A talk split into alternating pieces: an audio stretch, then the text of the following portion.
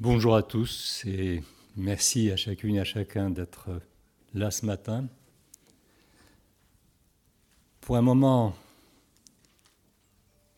attendu par beaucoup d'entre nous, et, je suis heureux que nous soyons assez nombreux pour cette euh, journée, parce que la parole de Pierre Mendès France, le fait que sa démarche, sa pensée, sa présence, encore euh, dans la tête de beaucoup d'entre nous, ait survécu avec cette vigueur à une euh, amnésie généralement euh, conquérante dans le monde de la politique. Et je suis aussi très réconforté par le fait que parmi tous ceux qui se sont inscrits, toutes les générations sont présentes.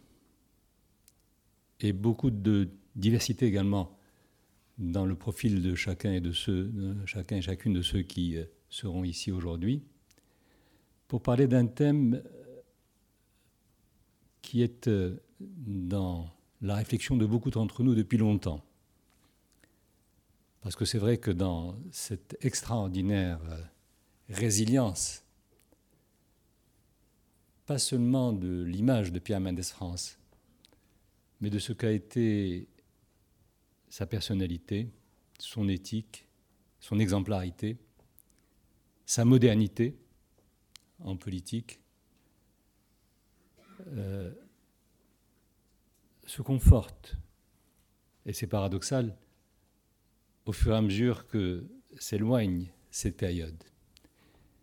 Et c'est une des caractéristiques euh, du propos qui sera le nôtre aujourd'hui, parce que bien évidemment, inutile de rappeler ici que la carrière politique, la partie responsable de cette carrière de Pierre Mendès France, a été assez courte.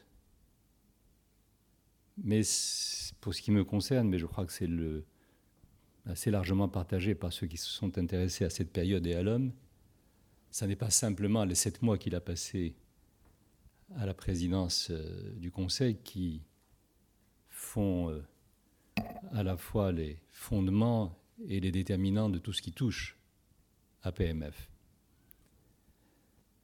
Ça a été dès le départ cette passion qu'il a eue, ce respect aussi, et cet engagement, souvent d'ailleurs affectueux et très intime et très direct avec l'opinion.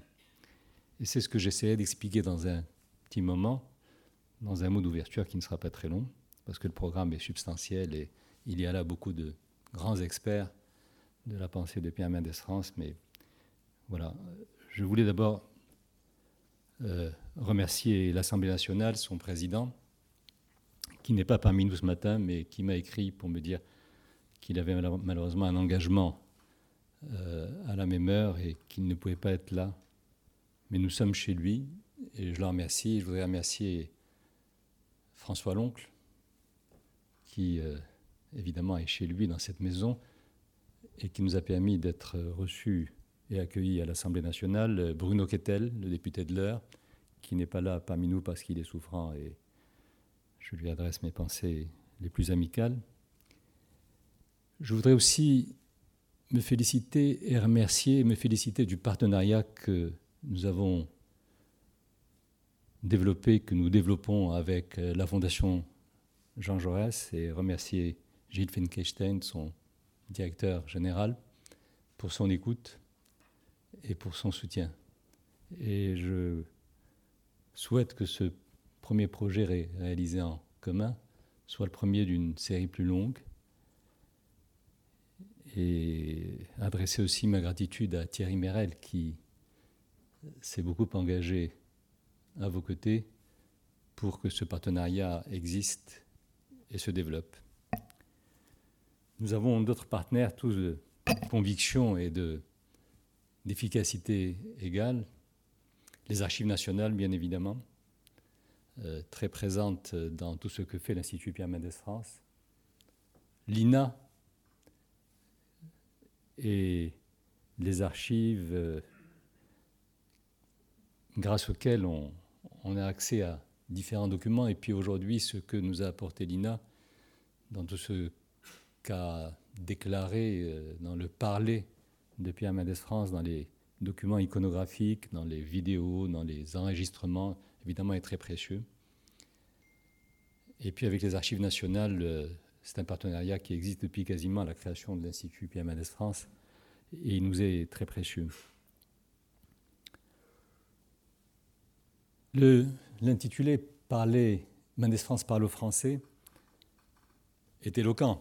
J'aimerais seulement y ajouter, moi, si, en prenant déjà un peu de liberté par rapport au document, que c'est Mendès France parle au français. Et pour ce qui me concerne, venant de mon Maroc, euh, je dirais aussi Mendes France parle au monde, pour toute une série de raisons que j'évoquerai tout à l'heure. Et là aussi, c'est à noter parce que, comme beaucoup d'entre nous dans cette salle, je voyage beaucoup dans le monde, en Occident, en Orient, au Sud et au Nord. Et Pierre Mendès France est aussi très présent. il est très présent, il traverse les générations et il traverse aussi les continents. Je souligne parce que ce n'est pas nécessairement fréquent dans le bréviaire des grands leaders, politiques euh, quand on parle là d'un éminent, d'une éminente personnalité française et qu'elle fasse écho euh, en Amérique latine, en Afrique, au Moyen-Orient, en Europe, bien évidemment. Et je suis heureux de saluer la présence parmi nous de Lardar Ibrahimi, éminente personnalité algérienne que, auquel beaucoup d'entre nous ont constamment, souvent et toujours fait appel. Et je suis heureux qu'il soit là aussi et j'espère qu'il pourra, pendant le temps qu'il partagera avec nous, euh, éventuellement nous dire quelques mots.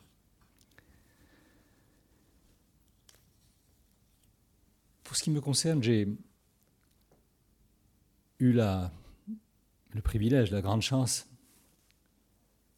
de travailler euh, sur la fin de sa vie avec Mendès France. travailler, faire appel à la fois à sa stature euh, d'homme d'État et à son engagement euh, pour un dossier, malheureusement euh, très ancien, mais toujours aussi préoccupant et où la pensée de Pierre Mendès France, même s'il n'est plus là, nous est très précieuse pour garder à la fois espoir et ne pas abandonner, je pense, au dossier de la paix au Moyen-Orient.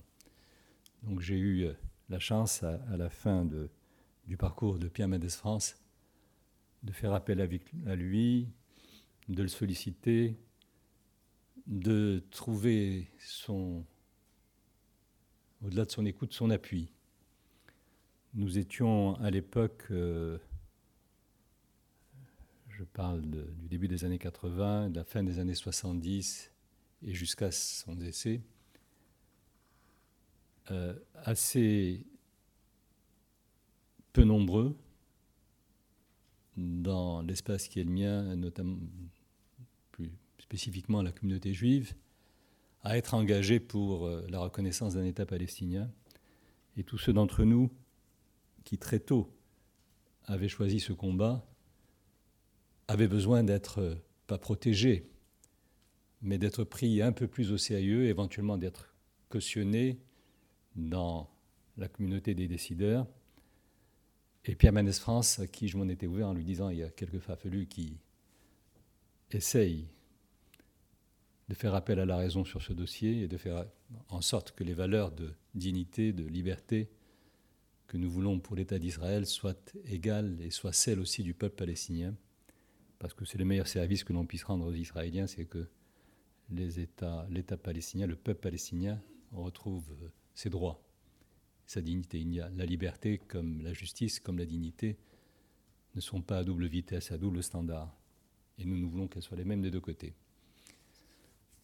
Et Pierre Mendès France, qui lui-même était déjà engagé évidemment sur ce dossier, dans le bon sens, Et il nous a beaucoup aidés, et moi j'évoque cette période avec toujours beaucoup d'émotion. Et ça me permet d'ailleurs de parler de, la, de cette capacité qu'il avait de parler, parler vrai, euh, mais parler vrai sans que ce soit une posture, sans que ce soit une tactique, sans que ce soit un choix politique ou politicien. Il était comme cela. Il le faisait naturellement, il le faisait spontanément. Et ça avait toutes les vertus. Parce qu'on ne perdait pas de temps dans de longues démonstrations. Le mot était juste. On comprenait tout de suite qu'il s'agissait d'abord, pour lui, d'une cause, d'une conviction. Et c'était vrai sur tous les sujets qu'il abordait. Et je crois que c'est la constante la plus significative et la plus singulière et la plus attachante, et en même temps celle qui fait que cette parole résiste au temps. Ce n'est pas parce qu'on a aimé Pierre Mendès France, ce n'est pas parce qu'on a eu la chance de le rencontrer, ce n'est pas parce qu'il a été l'homme d'État qu'il était, l'élu qu'il a été, le maître qu'il a été pour beaucoup d'entre nous, mais mettre en relief, signaler, insister aujourd'hui sur le fait qu'en politique, on peut être aussi intellectuellement honnête, on peut aussi avoir de vraies convictions sans en faire une fin en soi, avoir un engagement, et un engagement qui n'était pas comptable de l'audience que ferait le discours qui exprimerait son engagement sur tel ou tel euh, dossier, qui ne serait pas nécessairement inscrit dans une démarche qui aurait à sa clé et à sa fin l'élection ou les applaudissements,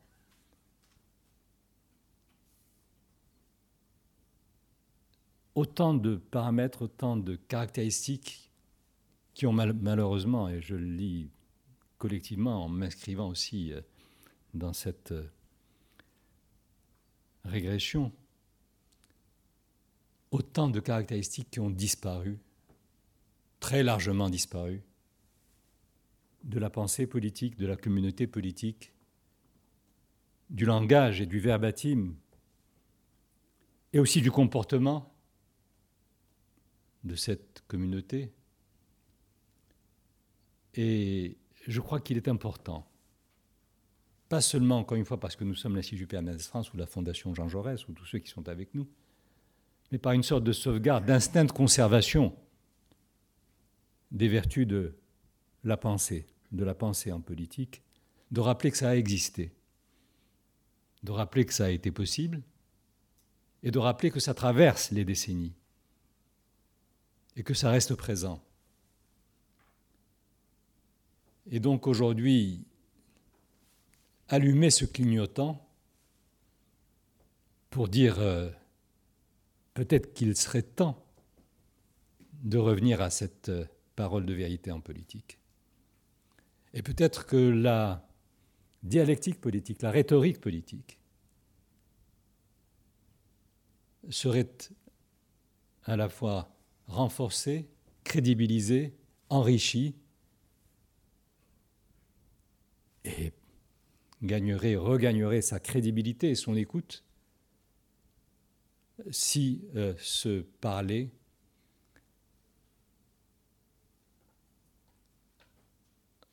s'inscrivait ou se réinscrivait dans cette éthique, dans cette euh, militance, dans cette honnêteté intellectuelle, dans cette irréfragabilité de la morale quand on fait le choix de faire de la politique. Peut-être que en allumant ou en, allumant ce clignotant et en rappelant pourquoi et comment Pierre Mendès France, depuis le début de sa carrière, n'a jamais varié autour de cette éthique.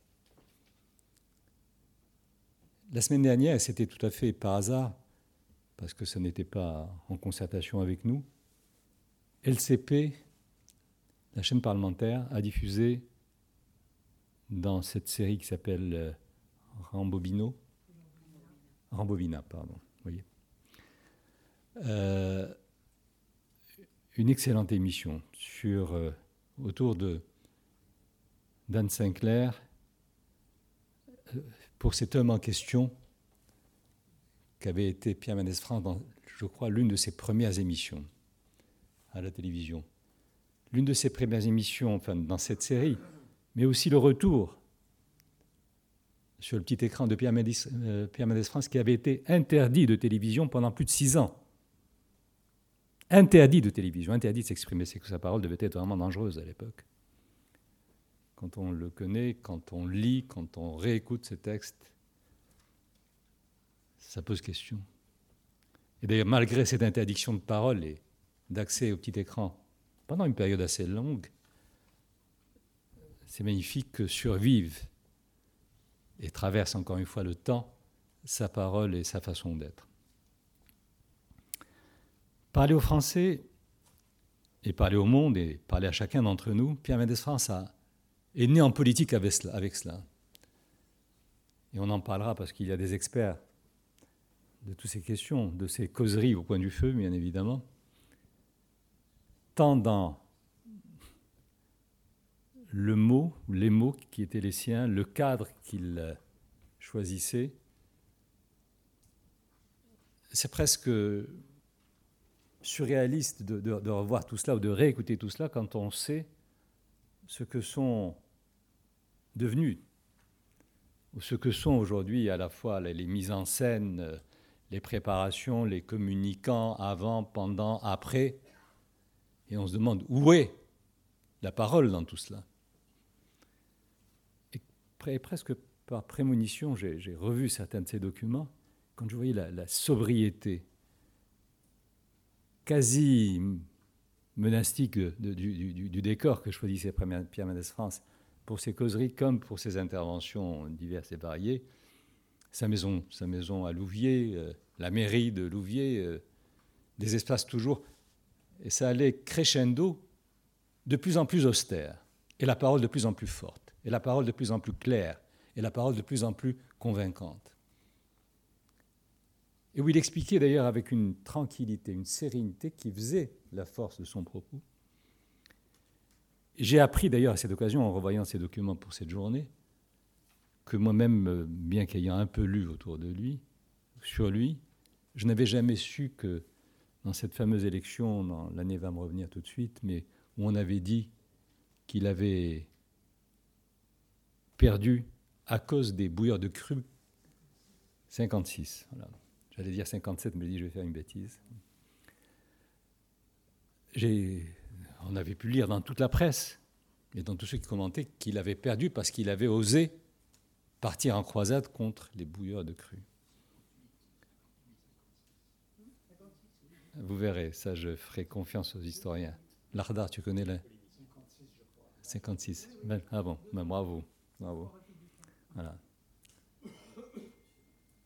Alors il expliquait que, contrairement aux apparences, et aux commentaires souvent rapides qui avaient été faits sur sa défaite, il n'avait pas perdu à cause des bouilleurs de cru qu'il avait, qu'il combattus.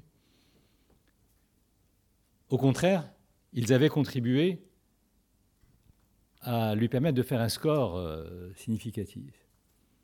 Et il le disait pour expliquer que on pouvait être minoritaire sur tel ou tel dossier,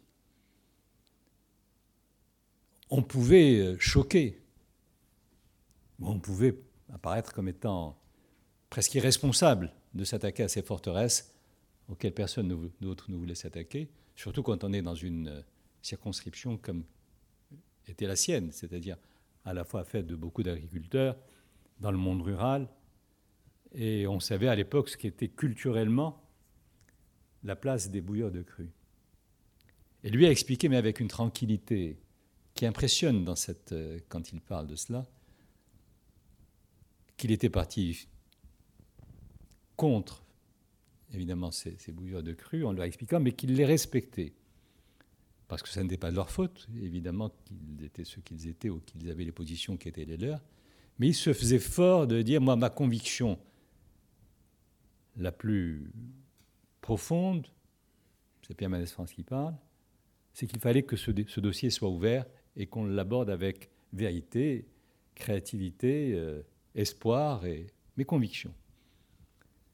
Et il disait que dans sa carrière politique, il n'avait jamais dérogé à ce choix qui était de plaire le temps d'un instant, le temps d'une élection, le temps d'une performance devant tel ou tel public. Ça ne suffisait pas pour euh, le convaincre d'amodier, d'arranger, de éventuellement diminuer la radicalité de son propos sur tel ou tel dossier. Il disait non, bien au contraire. Plus la conviction est affichée, plus elle est claire et euh, irréfragable dans ses fondements, et plus on a de chances de convaincre, y compris ses pires ennemis. Et il le disait pour dire que, pour répondre à ceux qui non seulement s'étaient trompés sur l'analyse de cette élection, mais qui souvent lui faisaient le procès d'être un homme seul et d'un peu trahir la politique, parce que la politique euh, signifie qu'il faut gagner la bataille, le, combat de l'instant. Il faut être élu, il faut être populaire. Et il disait non, non, je ne me suis jamais senti, senti seul. Ne se sentent seuls en politique que les démagogues. Et ça aussi, je trouve que c'est extraordinaire. Qui aujourd'hui saurait le dire comme cela? Qui aujourd'hui saurait en prendre le risque? Qui aujourd'hui ferait cette analyse qui est au cœur justement de ces dérives, de ces régressions, de ces archaïsmes qui très franchement, ont enlevé quelques lettres de noblesse à la démarche politique, de façon générale et globale. Le désintérêt que l'on constate aujourd'hui, le scepticisme, le doute, le populisme, la démagogie, sont triomphants aujourd'hui. Mais déjà à l'époque, Pierre Mendès France, qui n'était pas confronté aux mêmes enjeux que ceux auxquels nous sommes confrontés aujourd'hui, Pierre Mendès France avait sa recette. Non, pas sa recette, parce que justement, rien n'était préfabriqué. Mais il était dans cette veine qu'il n'a jamais quittée. Et à posteriori, aujourd'hui, quand on, essaie de, d'en prendre la juste mesure, de comprendre, d'analyser, de savoir, c'est très impressionnant. Mais ce qui est le plus important aujourd'hui, et c'est, je crois, l'objectif que doit se fixer l'Institut Pierre Mendès France, c'est de dire que ça a existé. Ça a été incarné par cet homme, pas le seul. Mais aujourd'hui, on est là pour euh, lui. Ça a été incarné et c'est susceptible, non pas d'être dupliqué aujourd'hui, mais d'être entendu. Tout le monde y gagne. On en a besoin. C'est un oxygène en politique qui est mendéciste. Et je crois que pour l'Institut Pierre Mendès France, comme pour tous ceux qui sont ici ce matin, c'est une sorte de contrat que de porter à la connaissance du plus grand nombre aujourd'hui de cette réalité qui reste d'une très grande actualité, plus que d'une actualité, d'une nécessité pour le débat politique. Pierre Mendès France aussi a aussi dans le monde et dans les différents mandats qui ont été les siens, dans les différentes actions qui sont signés de Pierre Mendès France dans le monde, il a eu la même démarche. Il s'exprimait dans les enceintes du FMI où il a longtemps représenté en France, ou dans la négociation qui a abouti aux accords de Bretton Woods avec la même tranquillité. Il était certes le représentant de son pays, donc il avait une feuille de route, mais cette feuille de route, assumée, lue, défendue, négociée par lui, avait une toute autre résonance que celle que l'on peut, pour ne pas faire trop long, aujourd'hui écouter, lire quand les représentants de tel ou tel pays s'expriment à la tribune des Nations Unies, dans les enceintes du FMI ou de la Banque mondiale, c'est un, c'est un tout autre monde. Et là aussi, à Bretton Woods, au FMI ou à Genève, où Pierre Mendès France a beaucoup dit, a beaucoup parlé, a beaucoup agi, on retrouve les mêmes caractéristiques. Il exprimait une conviction.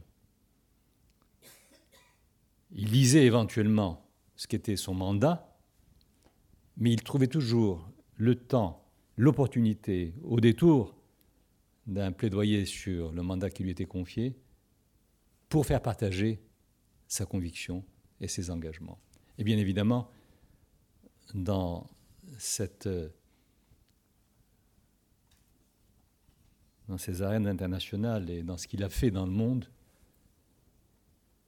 quand vous allez en Asie aujourd'hui, quand vous parlez pas seulement aux Vietnamiens, mais aux Chinois, aux Japonais, à tous ceux qui sont sur ce continent, la référence à Pierre Mendès France est impressionnante. Et que ça avait passé comme ça plus d'un demi-siècle avec cette euh, force est remarquable parce qu'il faut dire que ça n'est pas le résultat euh, de la démarche de qui que ce soit. Ce n'est pas le gouvernement français ou les gouvernements français qui ont voulu ou qui ont, se sont attachés à faire que cet euh, héritage ou cette référence survive. Ça s'est fait parce que l'action de Pierre Mendès France a été déterminante en matière de décolonisation. Je parlais de sa modernité tout à l'heure, mais là, il a eu une démarche à la fois visionnaire, visionnaire pionnière, et qui euh, restera. Il a marqué le destin, bien sûr, du Vietnam, de Chine de l'époque. Il a marqué le destin de la Tunisie. Il a installé dès le départ cette, euh, euh, cette rhétorique ou cette dynamique qui est allée beaucoup plus loin ensuite de l'autonomie, je m'en souviens. Et il a fallu, c'était pour lui d'ailleurs très pédagogique de s'exprimer là-dessus parce qu'il en expliquait à la fois les limites et la dynamique, en disant ça commence comme ça mais ça finit ailleurs. Et il a eu des interlocuteurs à l'époque qui ont parfaitement saisi cela, notamment, pense à la Tunisie avec euh, Habib Bourguiba, je pense aussi au Maroc. au Maroc où il a été moins moteur dans le processus, mais où il a été décisif dans le fait qu'il nous abordions un autre seuil dans la relation franco-marocaine et dans la gestion de la transition et de la fin du protectorat. Sur le Proche-Orient, où son engagement était total et sa préoccupation constante, à la fois d'hommes d'État,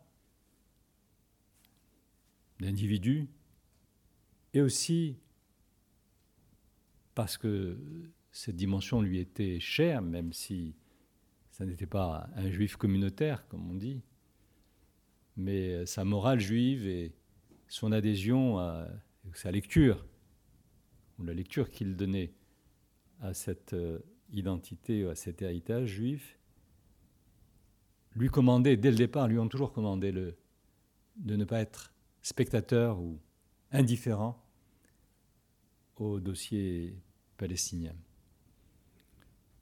Il n'a pas eu l'occasion de peser réellement sur euh, ces processus, mais rue du Consigné Collignon, chez lui,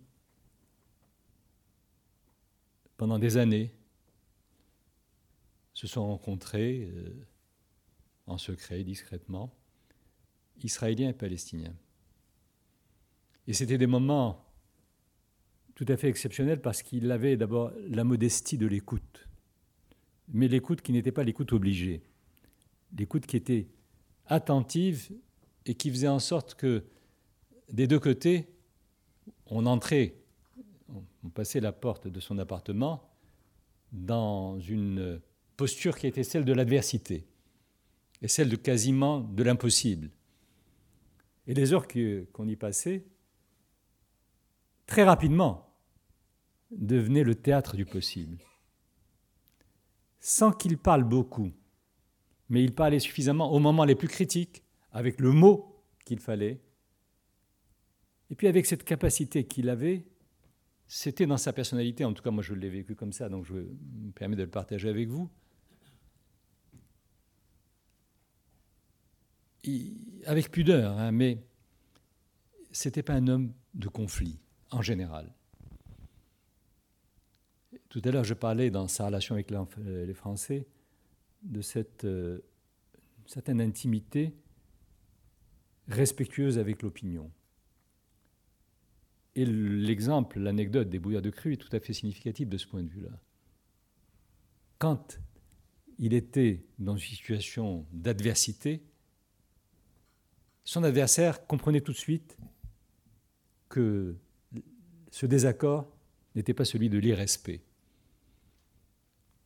On savait que Pierre Mendès France savait trouver l'espace de compromis par le respect et l'écoute de l'autre qui n'était pas ni son ami ni son partenaire. Et il a beaucoup fait avancer non pas l'accord, mais la possibilité du dialogue entre Israéliens et Palestiniens, parce que des deux côtés, il y avait dès le départ cette euh, culture que lui, Pierre Mendès France, a portée, du respect des deux. Il y a notamment, il y a eu cet échange de lettres, ou sa lettre, avec euh, Nahum Goldman et un autre grand responsable. Pardon? Klusnik, voilà, aussi, qui était le président du Congrès juif euh, mondial, je pense, à l'époque. Et sur le même document, non, en réaction à cette lettre-là, une lettre d'un grand leader palestinien, Issam Sartawi, avec lequel nous travaillions, on a travaillé dans l'appartement de Pierre Mendès France, et qui traçait déjà, en réaction à la missive de Pierre Mendès France ce qu'allaient être les grandes lignes de l'accord d'Oslo. Et ça a été, je peux en témoigner, une contribution décisive dans le désarmement d'une culture de l'adversité, de l'impossible, de l'hostilité, du rejet des uns par les autres, qui a été déterminante même si elle ne s'est pas soldée sur le plan diplomatique effectivement, par une contribution euh, de Pierre Mendès France à ce qu'aurait pu être un accord. Mais il en a jeté et construit les fondements, et moi je lui en suis, euh, de ce point de vue-là, profondément reconnaissant. Voilà, je voulais vous partager avec vous ces quelques considérations parce que le fait de se rappeler aujourd'hui ce qu'a été cette euh, constante dans la démarche de Pierre Mendès France de la conviction, de l'honnêteté, de la morale en politique, de l'éthique en politique. Et ça n'était pas, je ne, suis pas sur le chapitre de la vertu. Je suis simplement dans cette quête de la de l'art en politique pour le bien de la politique et pour que la politique retrouve sa légitimité et que pour nous puissions résister à ces vents mauvais qui, aujourd'hui, sont en train de fracturer, de fragiliser, de faire évaporer sur beaucoup de rivages tout ce que l'action militante, engagée, honnête et morale de la politique doit être euh, à la fois étudié, discuté et pour l'Institut Permanence France, euh, contribuer à réinstaller dans la pensée, dans la pensée et dans la communauté euh, politique. Merci pour votre écoute et merci d'avoir été là nombreux, malgré l'heure matinale de ce matin. Et euh, restons, restez à l'écoute de ce que veut faire l'Institut Permanès France, qui, euh, encore une fois, au-delà de célébrer la mémoire d'un homme, reste au contraire très près de l'actualité d'aujourd'hui pour que cette pensée, ce parler, cet héritage de Permanès France soit le plus largement partagé pour le bien de tous. Merci beaucoup.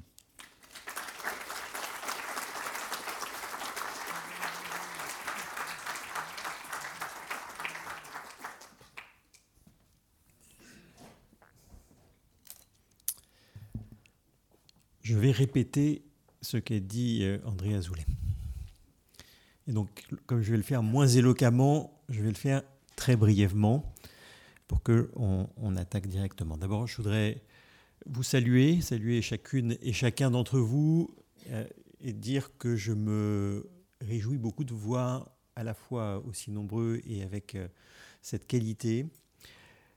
Saluer nos partenaires, l'Institut Pierre Mendès France euh, et André Azoulay évidemment, les archives nationales, euh, je vois Emmanuel Rousseau qui est en charge de la direction des fonds euh, qui est là, et l'Institut national de l'audiovisuel avec Agnès Magnien qui est la directrice des collections qui devrait nous rejoindre. La Fondation travaille toujours dans la continuité, dans la durée. Donc, on avait déjà fait quelque chose, cher André, l'année dernière sur Pierre Mendès France et mai 68. Nous allons continuer. Avec les archives nationales, nous avons fait de nombreuses choses et notamment euh, cette grande exposition aux archives nationales euh, en 2014 pour le centième anniversaire de l'assassinat de Jean Jaurès. Et avec l'INA, nous avons un, partenariat très important puisque c'est plus de 5000 documents que nous numérisons euh, en commun. Donc, importance du travail en continuité. Et j'ai oublié dans les remerciements ceux sans lesquels ce colloque ne se serait pas tenu, Thierry Mérel à la Fondation et, Françoise Chaperon euh, à l'Institut Pierre Mendès France. Deux mots simplement sur les raisons pour lesquelles nous attachons une grande importance à la rencontre d'aujourd'hui. La première raison, c'est l'importance pour nous de la transmission. Nous vivons dans une société qui a de plus en plus euh, le culte de l'instant, qui vit dans ce que François Hartog a appelé le présentisme, dans lequel notre rapport au temps est de plus en plus compacté, dans lequel il n'y a ni projection vers le futur, ni regard vers le passé. Et une des missions de la Fondation Jean Jaurès est précisément par le travail qu'elle fait, notamment sur les archives, de transmettre à la fois une histoire et de transmettre une culture. Les archives, notamment parce que c'est le retour à la source, c'est une exigence de rigueur, et c'est la raison pour laquelle, depuis euh, maintenant 20 ans, presque 20 ans, je dis que nous travaillons euh, dans le temps long, la Fondation Jean Jaurès consacre euh, une partie, une partie substantielle de son budget à la numérisation des archives, pas seulement pour les préserver, mais aussi pour faire en sorte qu'elle soit accessible à tous les citoyens. C'est ainsi plus de 1000 affiches, plus de 5000 photos et surtout plus de 100 000 pages de documents qui ont été numérisés depuis le début des années 2000 et qui sont disponibles pour chacune et chacun d'entre vous sur le centre d'archives socialistes. Transmission c'est pas seulement la transmission en général. Et c'est la deuxième raison de l'importance de cette réunion, c'est la transmission en particulier, et c'est, je crois, la modernité de Pierre Mendès France. évidemment, le monde d'aujourd'hui n'a plus grand-chose à voir avec le monde de Pierre Mendès France. Et c'est vrai tout particulièrement du thème qui nous occupe aujourd'hui, celui du rapport à la parole. Cela n'a plus grand-chose à voir ni dans l'émission. Il y a peu de responsables politiques, évidemment, on pourrait même dire qu'il n'y en a pas, qui ont à la fois son parcours, son courage, son engagement, sa formation, sa personnalité. Mais rien à voir non plus davantage encore dans la transmission, dans les canaux de transmission de la parole entre les, chaînes d'information et les réseaux sociaux. Nous sommes dans ce que j'avais appelé la dictature de l'urgence. Il faut faire vite, il faut faire court, au risque de l'approximation, de la caricature. Nous sommes loin sur ces points de, de Pierre Mendès France. Et puis, rien à voir enfin dans la réception de la parole, parce que le rapport à la politique des Français a beaucoup changé. Ils sont, et c'est vrai pour la politique comme pour le reste, dans une forme de distance, de distraction, et puis dans un mélange de colère et de défiance. Et pourtant, si peu de choses ont à voir, je crois que Pierre Mendès France reste d'abord ou devrait rester un inspirateur. Je vais l'évoquer simplement sur deux points. Le premier, c'est dans le rapport qu'il avait avec la confiance. Il ne demandait pas aux citoyens de lui faire confiance. Il faisait confiance dans l'intelligence des citoyens. Et ça, c'est quelque chose qui est très rare, je crois qui est un élément absolument déterminant si on veut rétablir cette confiance qui est pour beaucoup euh, altérée. Et le deuxième point, c'est la pédagogie. C'est que pour convaincre, on peut utiliser beaucoup de registres, et beaucoup sont utilisés. L'émotion, la colère, la force, l'humour, parfois l'éloquence. Pierre Mendès France avait recours à la raison, aux arguments, à l'explication, à la simplicité, à la pédagogie. Et je crois que là, sur ce sujet-là aussi, il pourrait demeurer un inspirateur. Mais ce n'est pas seulement un inspirateur, et je vais en terminer par là, c'est que c'était aussi un précurseur. Il a eu notamment cette intuition, et on va dans quelques jours célébrer euh, l'anniversaire de la première causerie radiophonique, euh, d'instituer un lien et un lien direct entre euh, les Français et lui. Pierre, Pierre Mauroy, qui a fondé la Fondation Jean Jaurès, avait inauguré au mois de juin 1984 la cité scolaire Pierre Mendès France à Vic en Bigorre. Et je vais terminer en reprenant ses propos.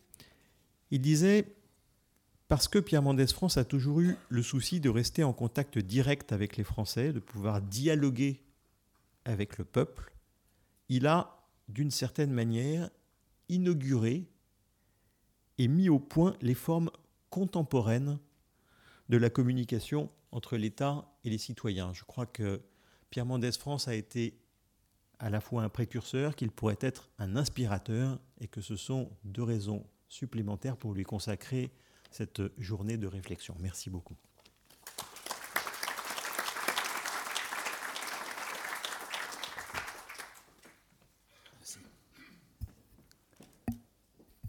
Gilles et moi allons vous céder la place, euh, professeur Janssen, Sabine Janssen, professeur aux universités, qui appartient au comité scientifique euh, de l'Institut Pierre Mendès France, présidé par le professeur Robert Franck, qui est là, et qui a, comité qui a magnifiquement préparé, conçu cette journée. Cette journée, je voudrais vous en exprimer, cher Robert et chère Sabine, et à chacun et à chacune des membres du comité, toute ma gratitude. Bravo et merci. Vous voulez venir là ou euh, ce que vous voulez hein Non, non, vous pouvez rester là-bas.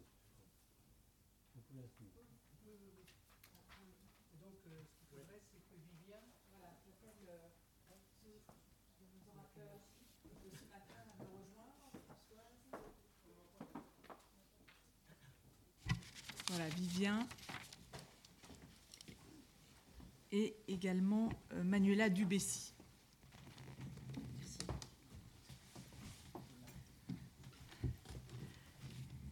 Bien, nous sommes, je suis et nous sommes très heureux d'être ici ce matin. André Azoulay et Gilles Finkelstein nous ont en quelque sorte ouvert la voie en tressant les deux thématiques qui vont marquer nos échanges euh, de ce matin, celui, euh, plutôt celle de l'actualité de Pierre Mendès France et du mendésisme, et celle de l'histoire. Et pour faire euh, de l'histoire, il faut des archives.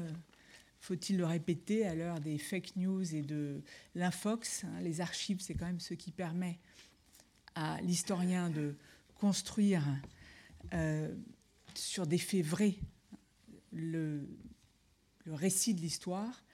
Et donc euh, j'ai le plaisir de céder euh, la parole à Vivien Richard, qui est conservateur du patrimoine aux archives nationales et responsable des archives des chefs de gouvernement, et donc pour nous hein, un interlocuteur, je dirais, habituel et avec qui nous avons euh, toujours plaisir à, dialoguer, qui va nous dire ce que l'on, peut maintenant trouver de nouveau hein, dans les archives. Merci Vivien.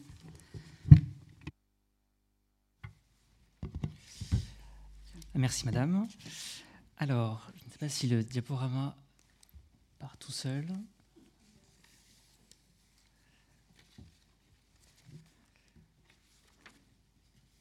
D'accord. Alors, voilà. Alors, il peut sembler paradoxal de commencer une journée de colloque sur la prise de parole d'un homme politique euh, par parler d'archives. Euh, évidemment, la parole s'oppose à l'écrit, mais dans le domaine des archives, beaucoup de documents d'archives sont en fait des paroles couchées sur le papier, fermées dans des boîtes, qui attendent d'être vivifiées par le travail des conservateurs et ensuite l'analyse historique par les chercheurs et historiens. Dans le temps qui m'est imparti, présenter l'histoire complète euh, du fonds de Pierre Mendès France, sa composition, son intérêt pour la recherche serait une véritable gageure. J'axe principalement mon propos en lien bien sûr avec notre thématique sur le sujet de la parole. Euh, si l'édition euh, future d'actes permettra euh, d'être plus lisière, je préfère n'esquisser ici que quelques pistes, libre ensuite éventuellement à des témoins dans la salle et des chercheurs, puisque ce fonds a déjà une très longue existence, d'apporter des éléments d'attention. Et enfin, je me permets, au nom des Archives nationales et en mon nom propre, de rappeler aujourd'hui la mémoire de Michel Mendès France, avec qui nous avons eu aux Archives nationales beaucoup de plaisir d'échanger et de travailler durant presque quatre ans, entre 2014 et 2018. Alors bien entendu, le fonds déposé aux Archives nationales n'est pas le seul fonds d'archives euh, lié à Pierre Mendès France. Juste pour mémoire, je cite les autres fonds pour bien faire aussi les distinctions entre les fonds, les archives que certains auraient pu croiser euh, lors de recherches. Il y a donc cinq grands ensembles de tailles très différentes. Euh, le premier, le plus volumineux, est celui des archives nationales, sur lequel je vais longuement revenir. Il y a également le fonds euh, qui est aux archives départementales de l'Eure, essentiellement lié aux questions liées au département de l'Eure. Il y a le fonds des archives municipales de Louviers, bien entendu lié à la municipalité de Louviers euh, principalement. Euh, le fonds de généalogie et d'histoire familiale que les Mendès France avaient déposé à la bibliothèque de l'Alliance israélite universelle, et enfin des archives familiales au format assez divers. Euh, comme j'évoquais tout à l'heure, des actes pourraient aussi être l'occasion de présenter succinctement chacun de ces ensembles, leurs règles d'accès, mais nous allons tout de suite entrer dans le vif du sujet sur le fond des archives nationales. Mais tout d'abord, puisque nous sommes ici sur l'anniversaire des 65 ans de la nomination de Pierre Mendès France à la présence du Conseil, je vous présente juste quelques petits documents d'archives euh, qui viennent voilà, euh, nous présenter de manière un petit peu plus tangible cet anniversaire, avec la première et ensuite la dernière page euh, de son discours d'investiture prononcé à l'Assemblée nationale, où nous sommes presque, il y a maintenant 65 ans. Cette dernière page, où il indique euh, euh, il termine par ces mots, Pour l'homme qui est devant vous, ce sera un émouvant honneur d'avoir contribué à tirer le pays d'une ornière sanglante, et pour vous, représentants du peuple, ce sera le plus beau titre d'avoir rendu à la France l'inappréciable bienfait de la paix. La conclusion immédiate res pour rapport aux événements de l'époque. De même, l'original du décret nommant le gouvernement Mendès France, qui court sur quatre pages successives de décret, donc la page consacrée au ministre, la page consacrée au secrétaire d'État et la page consacrée aux signatures, que vous voyez ici, signée bien sûr par le président René Coty, le président du Conseil sortant, euh, Joseph Laniel, et le garde des Sceaux sortant, euh, Paul Ribert. Enfin, le premier communiqué de presse de son premier Conseil des ministres, tenu le 28 juin 1954.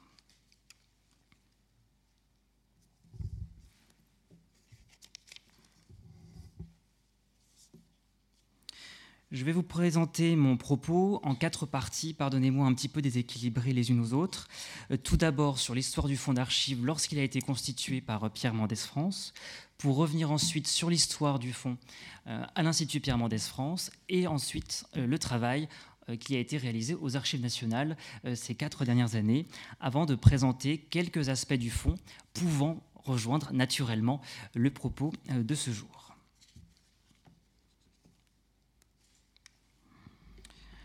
Alors je ne peux commencer ce propos sans, vous citer cette phrase que Michel Mendès France euh, avait citée lors d'un colloque euh, sur les archives politiques en 2006, et qui pour moi est la meilleure entrée en matière.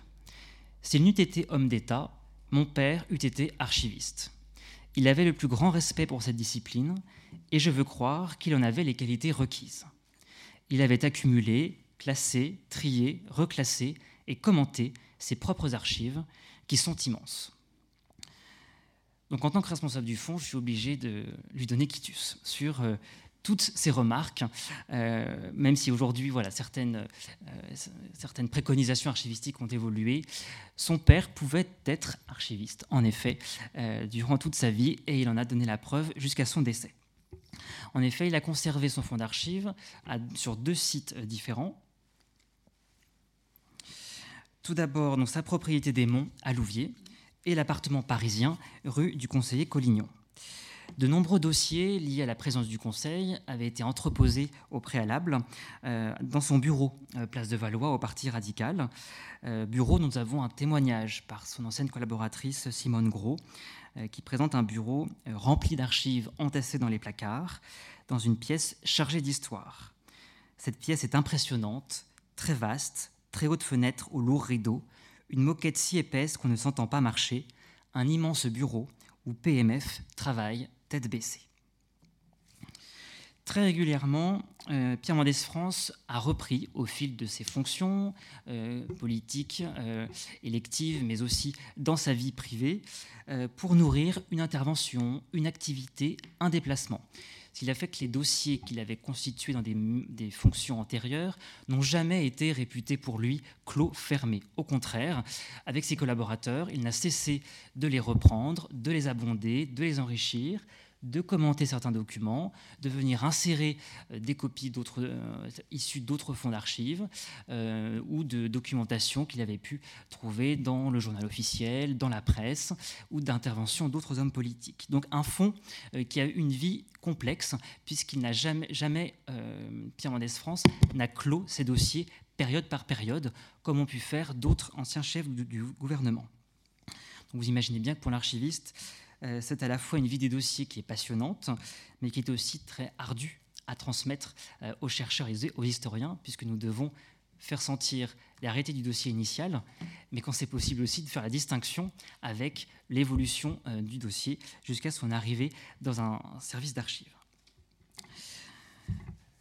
Le fonds d'archives est également composé d'un très important ensemble de données sonores et audiovisuelles que Pierre Mendès France a rassemblées dès le tout début de sa vie politique. Donc un, rassemblement qui se faisait de deux manières. Tout d'abord en faisant enregistrer euh, ses discours, ses interventions publiques, et également en, ne manquant jamais de solliciter euh, les différents médias qui avaient pu l'enregistrer ou le filmer après les séances de tournage d'enregistrement. Suivant les cas, nous avons des rushs et dans d'autres cas, les émissions finales. Et c'est un parti auquel il n'a jamais varié jusqu'à la fin de sa vie. De même, euh, son entourage a composé euh, année après année de très importantes revues de presse, comme les autres dossiers d'affaires, qui très régulièrement ressortaient pour nourrir des voyages, des activités.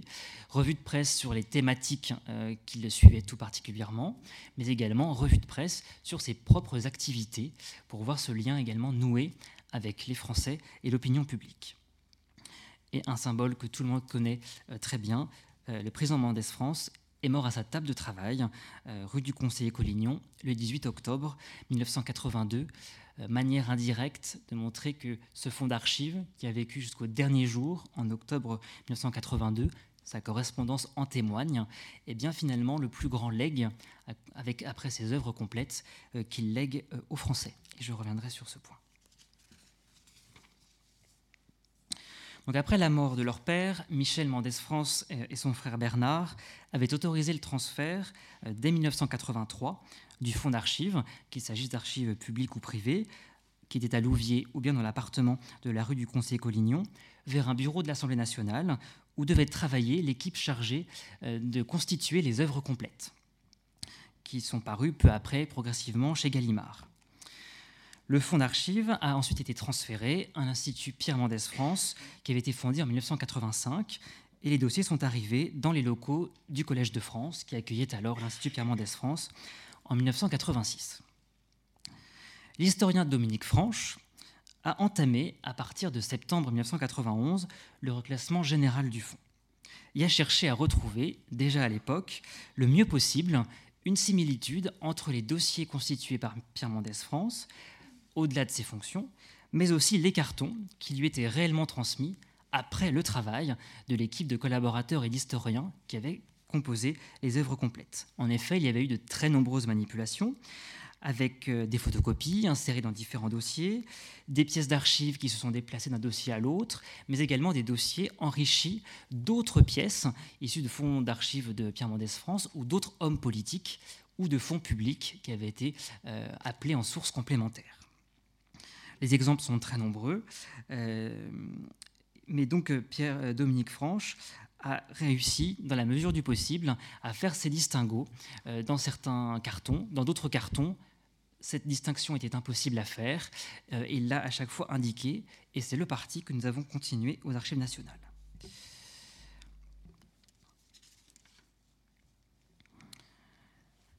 Au fil des années, de 1991 jusqu'à 2006, l'Institut Pierre Mendès France a rédigé, au fil des contributions euh, d'historiens, d'attachés scientifiques, d'anciens collaborateurs, de stagiaires, pas moins de 68 instruments de recherche, pouvant pour certains ne correspondre qu'à un seul carton, pour d'autres à plusieurs dizaines de cartons, mais tendant à représenter, donner euh, aux chercheurs l'accès à l'ensemble du fonds d'archives. Dominique Franche a attribué un système euh, alphanumérique pour arriver à repérer l'ensemble des dossiers, cote que nous avons bien sûr conservé ensuite aux archives nationales. Vous avez à l'écran quelques noms euh, des personnes qui ont participé à ce travail. Euh, bien sûr, cette liste est sélective. je ne fais figurer ici que ceux dont les noms figurent sur des instruments de recherche. Euh, un travail complémentaire peut être fait avec l'Institut Pierre Mendès France pour que nous rédigions euh, à plusieurs mains euh, une véritable histoire du fonds d'archives. Je pense que le fonds peut l'attendre et, le mériter amplement. Mais à côté de ce classement, dès 1987, l'Institut Pierre Mendès France a accueilli ses premiers chercheurs. C'est un fonds qui aujourd'hui approche, enfin a déjà dépassé ses 30 ans de vie scientifique.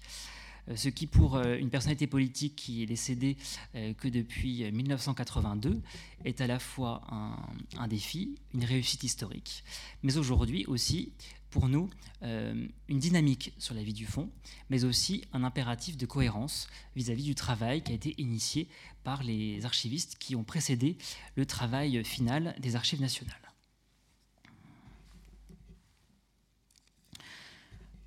Donc il a été décidé par la famille Mendès France, en lien avec l'Institut Pierre Mendès France, de transférer le fonds d'archives aux archives nationales sur le nouveau site de Pierrefitte-sur-Seine en 2014. Site qui avait été inauguré par le président François Hollande en 2013, ce qui par définition indique bien que le fonds Mendès France est l'un des tout premiers grands fonds d'hommes politiques à bénéficier des locaux et des dispositifs matériels scientifiques et techniques mis à la disposition du classement d'archives et des travaux de la communauté scientifique.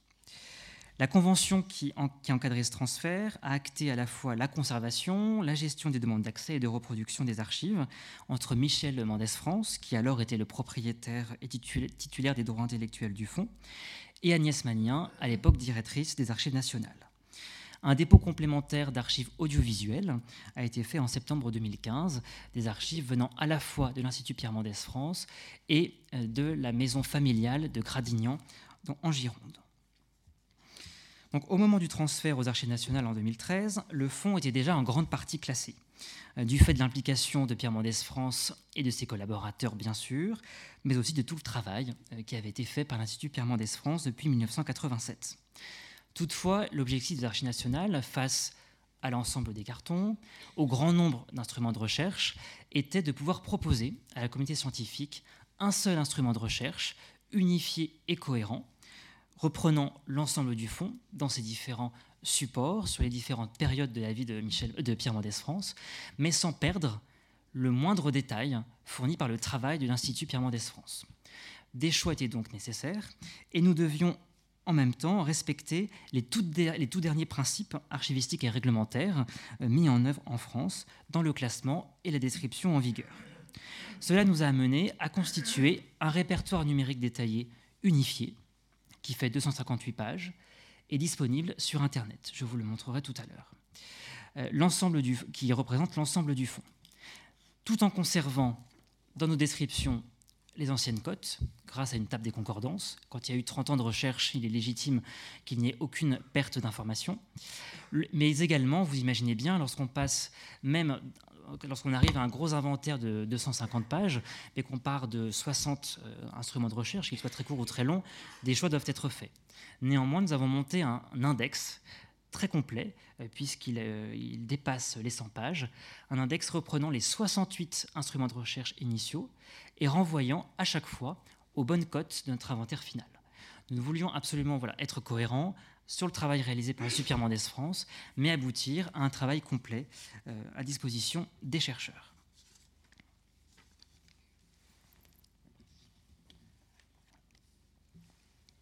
C'est ainsi qu'en 2016, conformément aux engagements pris avec la famille Mendès France, nous avons été en mesure de leur présenter l'inventaire final des archives de Pierre Mendès France. Et avec notre validation euh, conjointe, il a été mis en ligne en janvier 2017. Donc c'est un fonds d'archives mixtes, c'est-à-dire composé d'archives publiques et privées, qui compte au total 817 cotes, ce qui correspond à une grosse centaine de mètres linéaires. Donc pour vous donner une idée parlante. Voilà, 100 mètres linéaires, donc si on met toutes les boîtes à la suite des unes des autres, vous vous trouvez exactement entre euh, la hauteur de l'ancienne flèche de Notre-Dame de Paris et la hauteur du dôme de Notre-Dame des Invalides. Donc une masse archivistique impressionnante euh, qui est très rarement dépassée. Quand elle est dépassée, c'est que nous sommes sur des cas de figure particuliers, notamment euh, d'anciens présidents de la République. Mais pour ce qui est des chefs du gouvernement, en dehors du fonds euh, Michel Debré, qui a une vie ministérielle plus dense, nous sommes véritablement sur les fonds les plus volumineux d'hommes politiques français. Est-ce qu'on peut passer à la vue Internet, s'il vous plaît.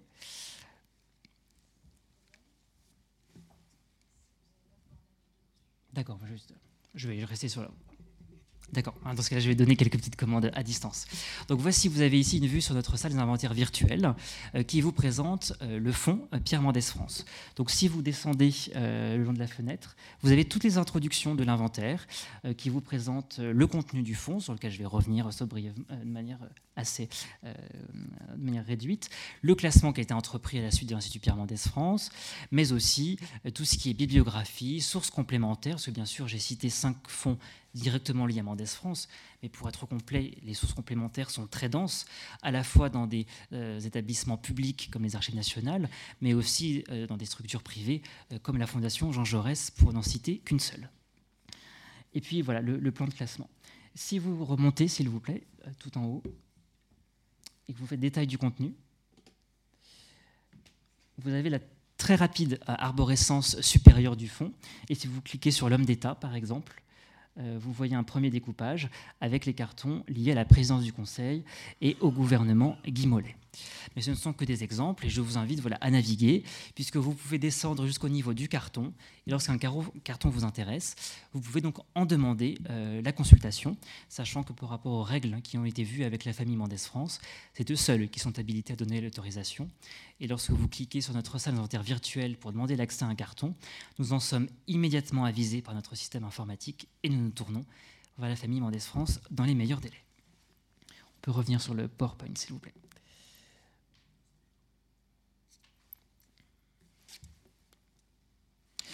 Voici donc euh, deux photographies pour vous montrer le fond qui a été également intégralement reconditionné dans son magasin de conservation. Et pour ceux qui ne connaissent pas, notre site de Pierrefitte-sur-Seine, avec la salle de lecture où aujourd'hui, euh, tous les mois, nous avons des consultations euh, du fonds Pierre Mendès France.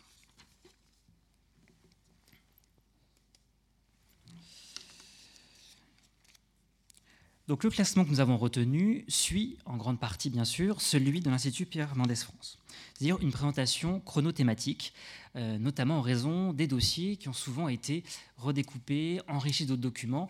N'avoir par exemple que des dossiers liés à la présence du Conseil est impossible. Nous voyons bien en revanche la matrice des dossiers présence du Conseil, mais qui sont enrichis de nombreux dossiers. Pour ne donner qu'un exemple, Pierre Mendès France est intéressé toute sa vie, euh, le président Azoulay l'a précisé tout à l'heure, aux questions liées à l'Asie, euh, notamment à l'ancienne Indochine. Euh, sauf que les dossiers Indochine, vous imaginez bien, sont très denses pour la partie présidence du Conseil. On voit qu'ils sont ouverts en 1954, parfois quelques pièces antérieures, mais qu'ils sont abondés jusqu'aux années 1970, quand ce n'est pas en 1981-1982.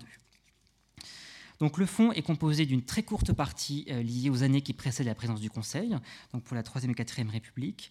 Nous avons une partie un peu plus réduite d'une cinquantaine de cartons euh, sur euh, l'homme d'État, donc sur les deux passages au gouvernement et bien sûr la présence du Conseil. Et le fonds se densifie plus nous avançons dans le temps, ce qui est assez logique dans, l'histoire d'un fonds d'archives d'hommes politiques au XXe siècle.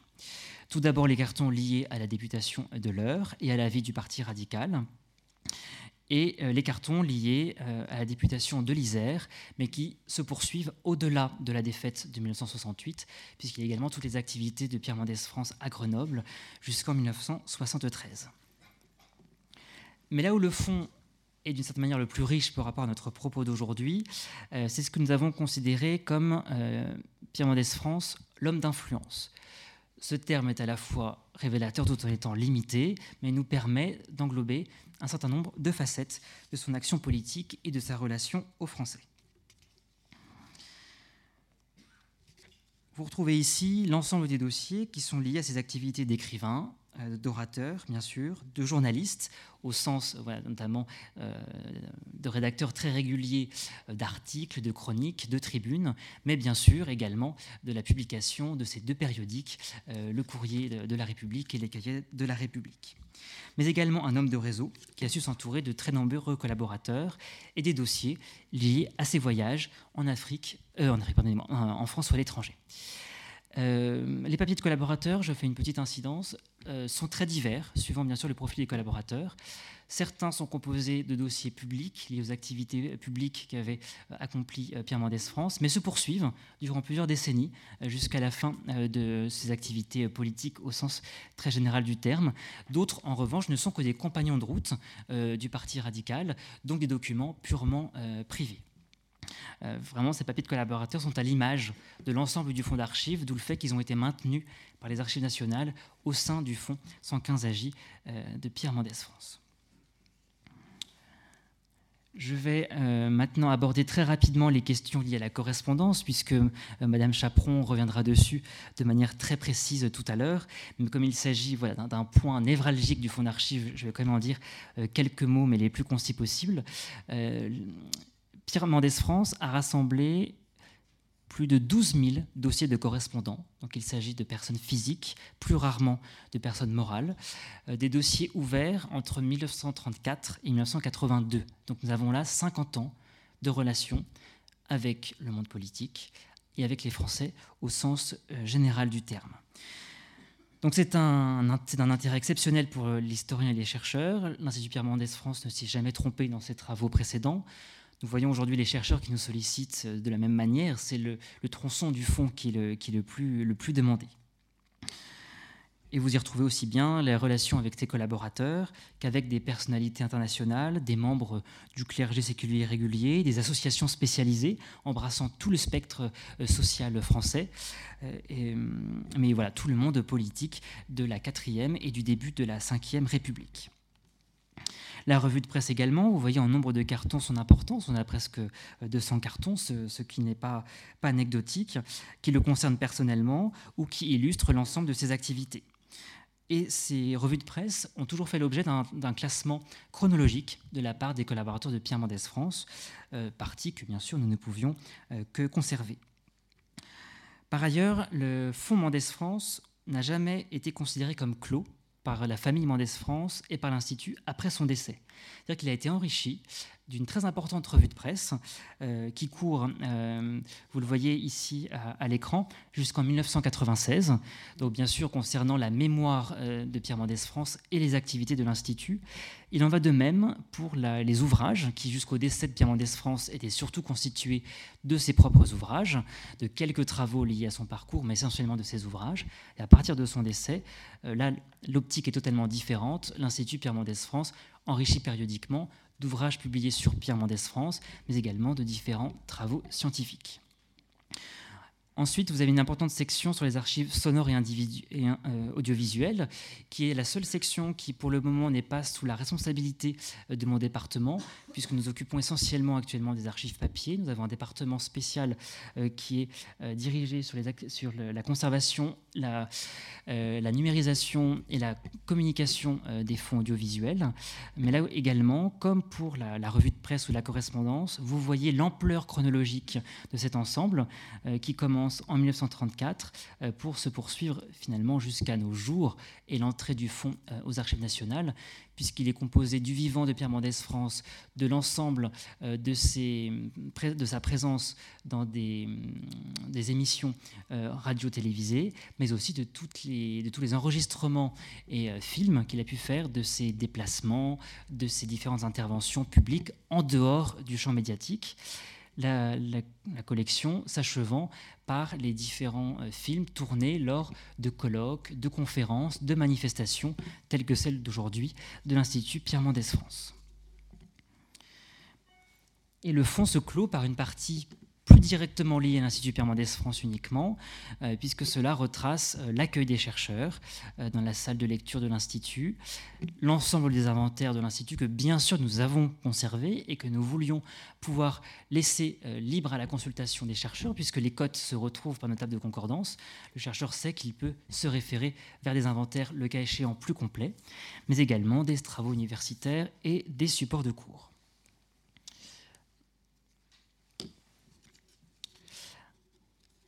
Alors, approchant de la conclusion de mon propos, je voudrais revenir sur quelques axes dominants du fonds, mais liés bien sûr à notre démarche d'aujourd'hui. Ces intérêts, comme vous l'imaginez bien, à, m'écouter depuis euh, maintenant euh, un gros quart d'heure, ces intérêts sont à la fois multiples, riches et variés. En effet, ces archives sont essentielles pour la connaissance de la vie politique française des années 1930 jusqu'à 1981 et l'élection de François Mitterrand. Le fonds bien sûr très riche pour la 4ème République et son fonctionnement, notamment celle du gouvernement euh, Pierre Mendès France et dans une autre mesure du gouvernement euh, Mollet de 1956. On trouve de très nombreuses activités euh, de Pierre Mendès France, ministre, dans ce fonds, qui révèlent en creux toutes, tous les coulisses de la vie d'un cabinet ministériel sur la 4ème République. Et quand ce ne sont pas directement les dossiers de Pierre Mendès France, ce sont les dossiers de ses collaborateurs qui permettent de rassembler l'ensemble de, ce corpus. Mendès France étant un radical, membre de ce parti pivot euh, de la vie politique de la Troisième et Quatrième République, de très nombreux documents illustrent le rôle et le fonctionnement interne, ce qui est très important, de ce parti. Et un chercheur qui travaille sur le radicalisme français sur cette période-ci ne peut absolument pas faire l'économie du fonds Mendès France. Par ailleurs, Mendès France fut l'artisan de la fin euh, de la guerre d'Indochine et très nombreuses sont les archives relatives aux négociations préalables aux accords de Genève et à la situation en Indochine coloniale. Après ces accords, il a également abordé, il a dû aborder le douloureux problème de l'Algérie et de sa situation, non seulement en tant que président du Conseil, mais comme je l'évoquais tout à l'heure, également bien des années plus tard, tant ce problème lui a tenu à cœur jusqu'à son décès. Toujours au Maghreb, il mena également la décolonisation de la Tunisie et conserva des liens avec la Tunisie, des liens plus qu'étroits jusqu'à son décès, comme l'évoquait le président Azoulay tout à l'heure. Ainsi, le Fonds 115AJ est un fonds clé pour appréhender le moment ultime de la décolonisation de l'ensemble de cette région. Si Pierre Mendès France ne fut député de la Ve République, euh, ne fut député, pardonnez-moi, euh, que quelques mois durant la, pour la Ve République, sa correspondance, en revanche, est la partie clé du fond pour sa relation avec les Français durant ces années. Les demandes d'intervention émanent de particuliers de toutes les couches de la société, de toutes les régions métropolitaines et d'outre-mer, et permettent pour la Ve République de, vous faire voir sur un jour nouveau les conditions de vie des Français, euh, avant 1968 notamment, mais également dans toutes les années qui suivent, et qui donnent un éclairage particulier, très différent, sur les Trente Glorieuses. Je, laisser, je laisserai la parole sur ce point pour aller plus précisément à, Françoise Chaperon. Pierre Mendès France a été l'un des hommes politiques les plus influents euh, de la gauche française. Certains de ses collaborateurs sont devenus ses amis et l'on trouve une preuve de ces liens privilégiés dans la correspondance. Et je voudrais citer à ce sujet, et totalement euh, voilà, volontairement, François Chaperon sourira immédiatement, il y a les archives d'un de ses collaborateurs que nous n'avons pas encore aux archives nationales, mais qui pourraient être très prochainement euh, remises, les archives de Richard Dartigue. Et j'ai le plaisir de, de, saluer également sa fille que je vois dans la salle. Il n'y a pas pour le moment de fonds de collaborateur Richard Dartigue, puisque Richard Dartigue avait conservé ses dossiers mais le dossier de correspondance avec Richard Dartig est très important puisqu'il correspond à un carton entier qui, en creux, révèle à la fois toute la collaboration politique entre Pierre Mendès France et Richard Dartig des années 50 jusqu'au décès de Pierre Mendès France, mais également toute leur relation humaine qui a pu se nouer. Une relation humaine très étroite qu'on retrouve euh, tout au fil des relations de collaborateurs.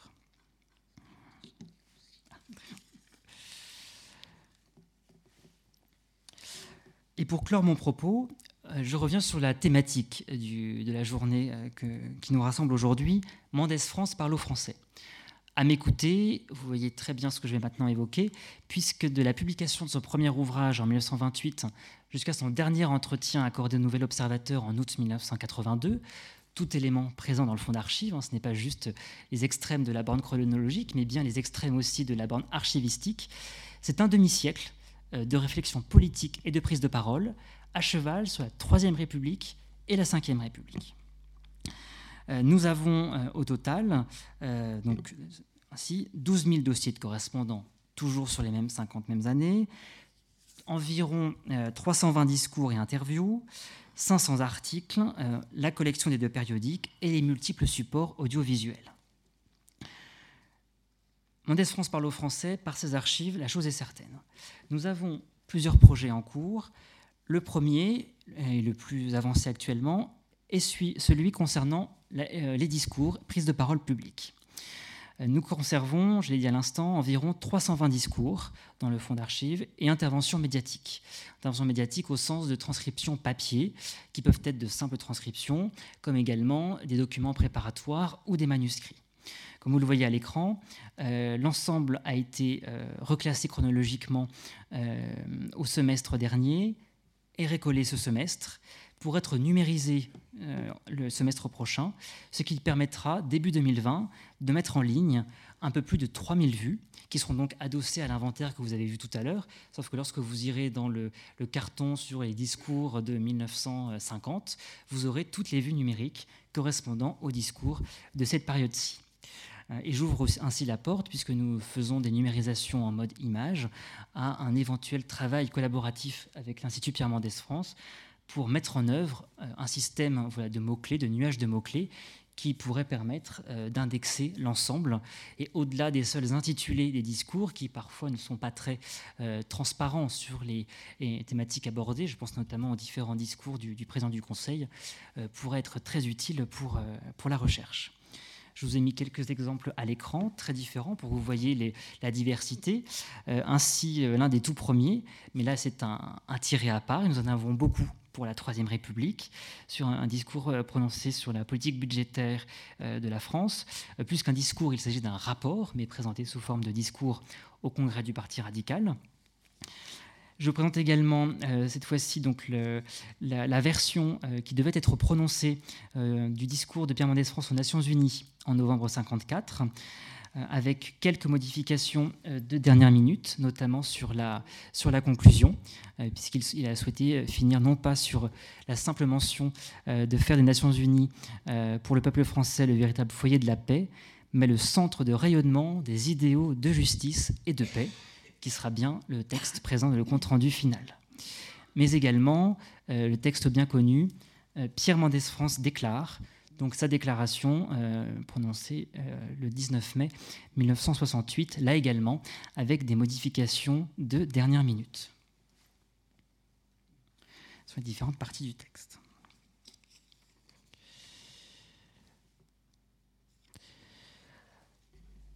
Euh, pour terminer, voilà des éléments que j'avais évoqués. Donc la relation nouée entre Pierre Mendès France et les Français s'est bâtie au fil de son engagement politique et ne s'est jamais démenti dans l'opinion. Ce n'est pas à moi de revenir sur ces points. Les différents intervenants de la journée le feront bien mieux que moi. Moi, je ne suis juste le témoin 2019 euh, par rapport au fonds d'archives. Et justement, donc, ces archives en témoignent pleinement. Il ne s'agit ici en rien euh, d'un lieu commun qu'on pourrait trouver dans tout fonds d'archives de politique, mais véritablement, comme vous l'avez compris par la composition du fonds, son ampleur et sa pertinence, d'un exemple par excellence tous les vecteurs de la communication de Pierre Mendès France en direction des Français forment des éléments saillants de son fonds d'archives. Si Pierre Mendès France n'a pas laissé de mémoire à proprement parler, mais de très nombreux ouvrages de réflexion politique, ces archives sont finalement le terreau immédiat de mémoire possible ou de non-mémoire qui sont aujourd'hui à disposition des chercheurs. Au fil de toutes ces correspondances, de discours, d'écrits ou de causeries, je ne les ai pas évoqués, mais nous les avons aussi bien sûr, Pierre Mendès France parle au français. Le matériau archivistique qu'il a transmis, que d'abord sa famille et l'Institut Pierre Mendès France pendant 30 ans, et désormais avec eux les archives nationales, ont à cœur de faire vivre avec rigueur, est le gage de la pérennité de cette grande voie de la gauche française. La mission régalienne qui est dévolue aux archives nationales, à qui le fonds est désormais confié, permet la sauvegarde de cette mémoire, de cette parole, pour que son contenu nourrisse l'histoire et reste accessible à tout citoyen. N'est-ce pas cela finalement, parler aux Français, même plus de 30 ans après son décès? Permettez-moi ici de paraphraser la phrase bien célèbre d'Alexis de Tocqueville. Si le passé éclaire l'avenir pour que l'esprit ne marche pas dans les ténèbres, à mon sens, les archives du président Mendès France, leur lecture du passé et la transmission de sa parole devraient toujours, et ici j'ouvre les guillemets, préparer l'avenir. Je vous remercie.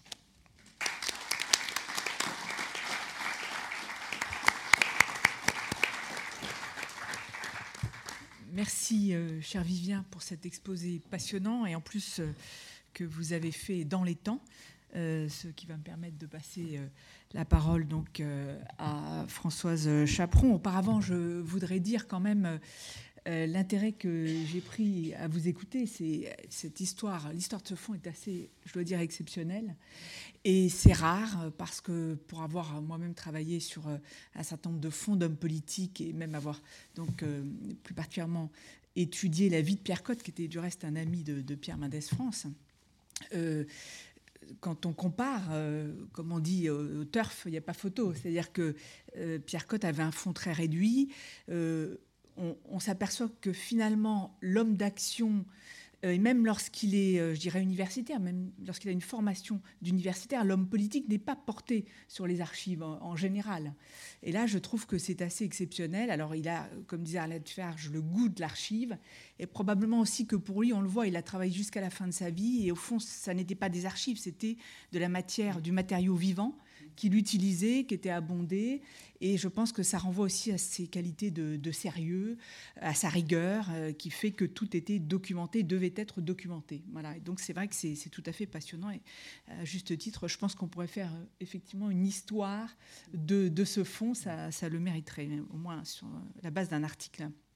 Alors je voudrais maintenant euh, laisser la parole à François Chaperon, maître de conférence honoraire, attaché scientifique de l'Institut Pierre Mendès France, et qui euh, a mis les mains, si je puis dire, dans ce cambouis épistolaire euh, pour nous parler de la correspondance de Pierre Mendès France aux Archives nationales et à Louviers. Vous allez nous présenter, chère Françoise, une année charnière de cette correspondance privée, l'année 1979, dont on sait... 62, pardon, oui, oui. L'année 62, je vais un peu, un peu loin là. L'année 62, et dont on sait qu'elle a été euh, euh, infiniment importante pour l'histoire politique française. Merci Françoise. Oui, bon, euh, bonjour à tous.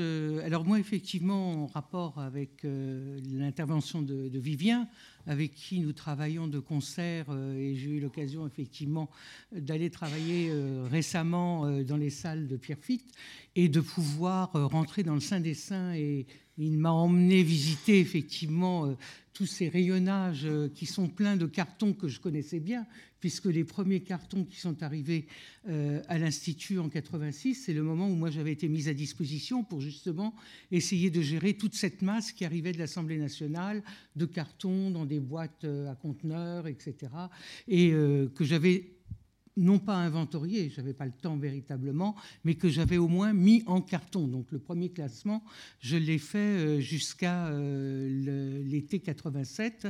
Et en particulier euh, aussi, on avait récupéré la bibliothèque économique de Pierre Mendès France, qui entre-temps, en 2014, lorsque nous avons dû partir du Collège de France, a été en fait léguée par Michel Mendès France à, à l'UFR de droit et sciences du tertiaire de Rouen, qui était l'université de référence.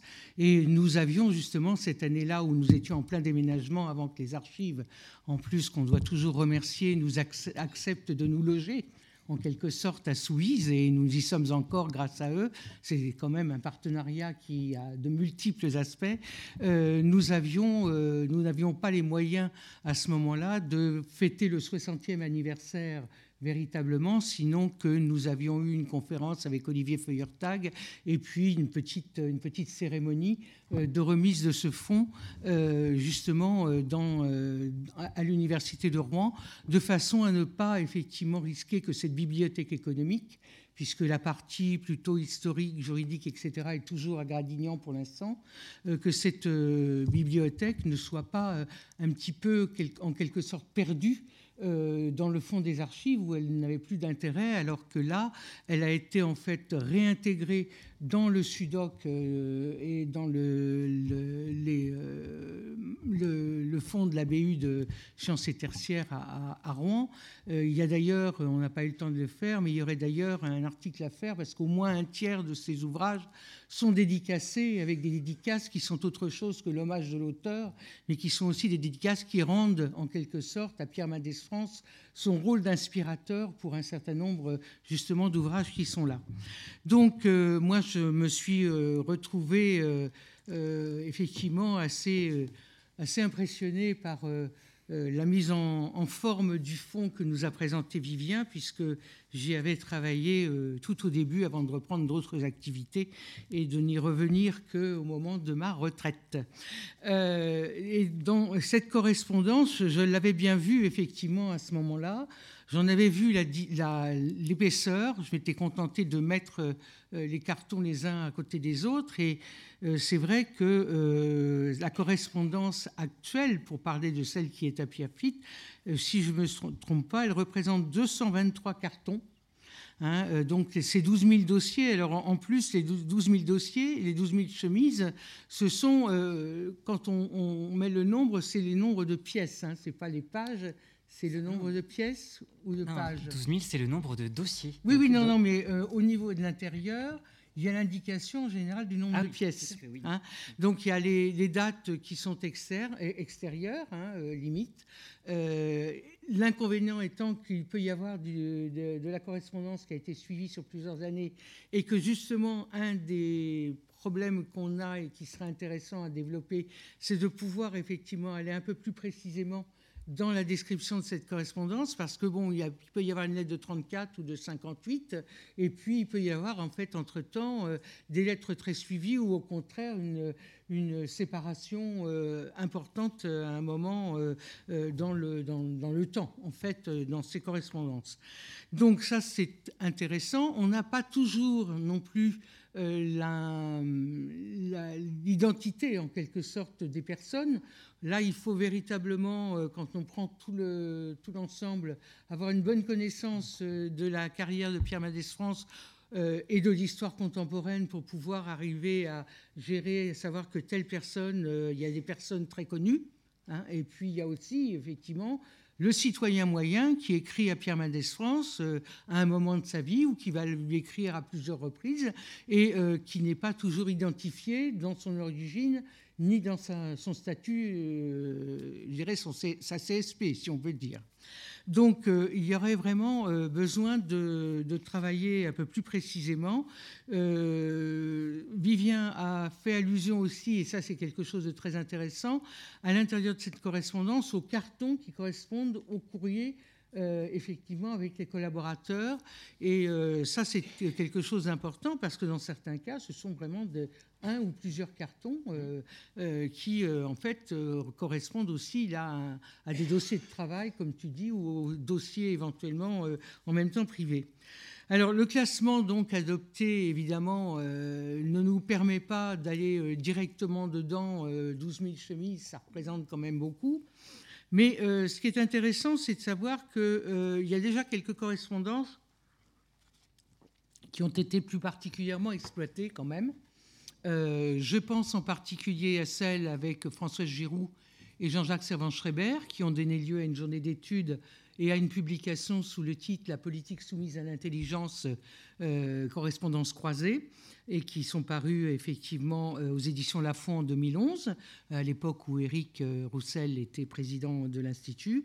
Il y a aussi une autre correspondante qui est, qui est là beaucoup plus originale par rapport justement à ce rapport direct avec les électeurs, c'est celle qui a été euh, euh, très très longtemps euh, engagée entre Pierre France et Laure Masson, qui était une militante. Et cette correspondance avec Laure Masson, avec qui vraiment il a engagé un dialogue très très important, a donné lieu à un ouvrage qui d'ailleurs avait été préfacé par Michel France et qui s'appelle à une militante Correspondance avec Masson, qui est paru en 2004 chez HB Éditions. Donc là, ce sont vraiment déjà, je dirais, des exploitations de correspondance. Et c'est vrai qu'il y aurait certainement, euh, pourquoi pas, euh, sur, euh, dans l'avenir, à, reprendre des correspondances assez exceptionnelles de Pierre Mendès France et, et d'en faire une publication en quelque sorte parce que là aussi, on y verrait sans doute des choses très très intéressantes. Alors, il y a bien entendu aussi des correspondances diverses qui sont dans les dossiers thématiques euh, dont Vivien a parlé, et puis il y a de nombreuses lettres choisies qui ont été publiées dans les six volumes des œuvres complètes de Gallimard et qui effectivement euh, sont arrivées euh, quelquefois un peu déclassées ou reprises. En, retriant, là, on a retrouvé effectivement euh, un certain nombre de lettres qui n'avaient pas toujours été publiées parce qu'elles elles faisaient redondance avec d'autres ou avec d'autres documents, par exemple. Ça, c'est intéressant aussi.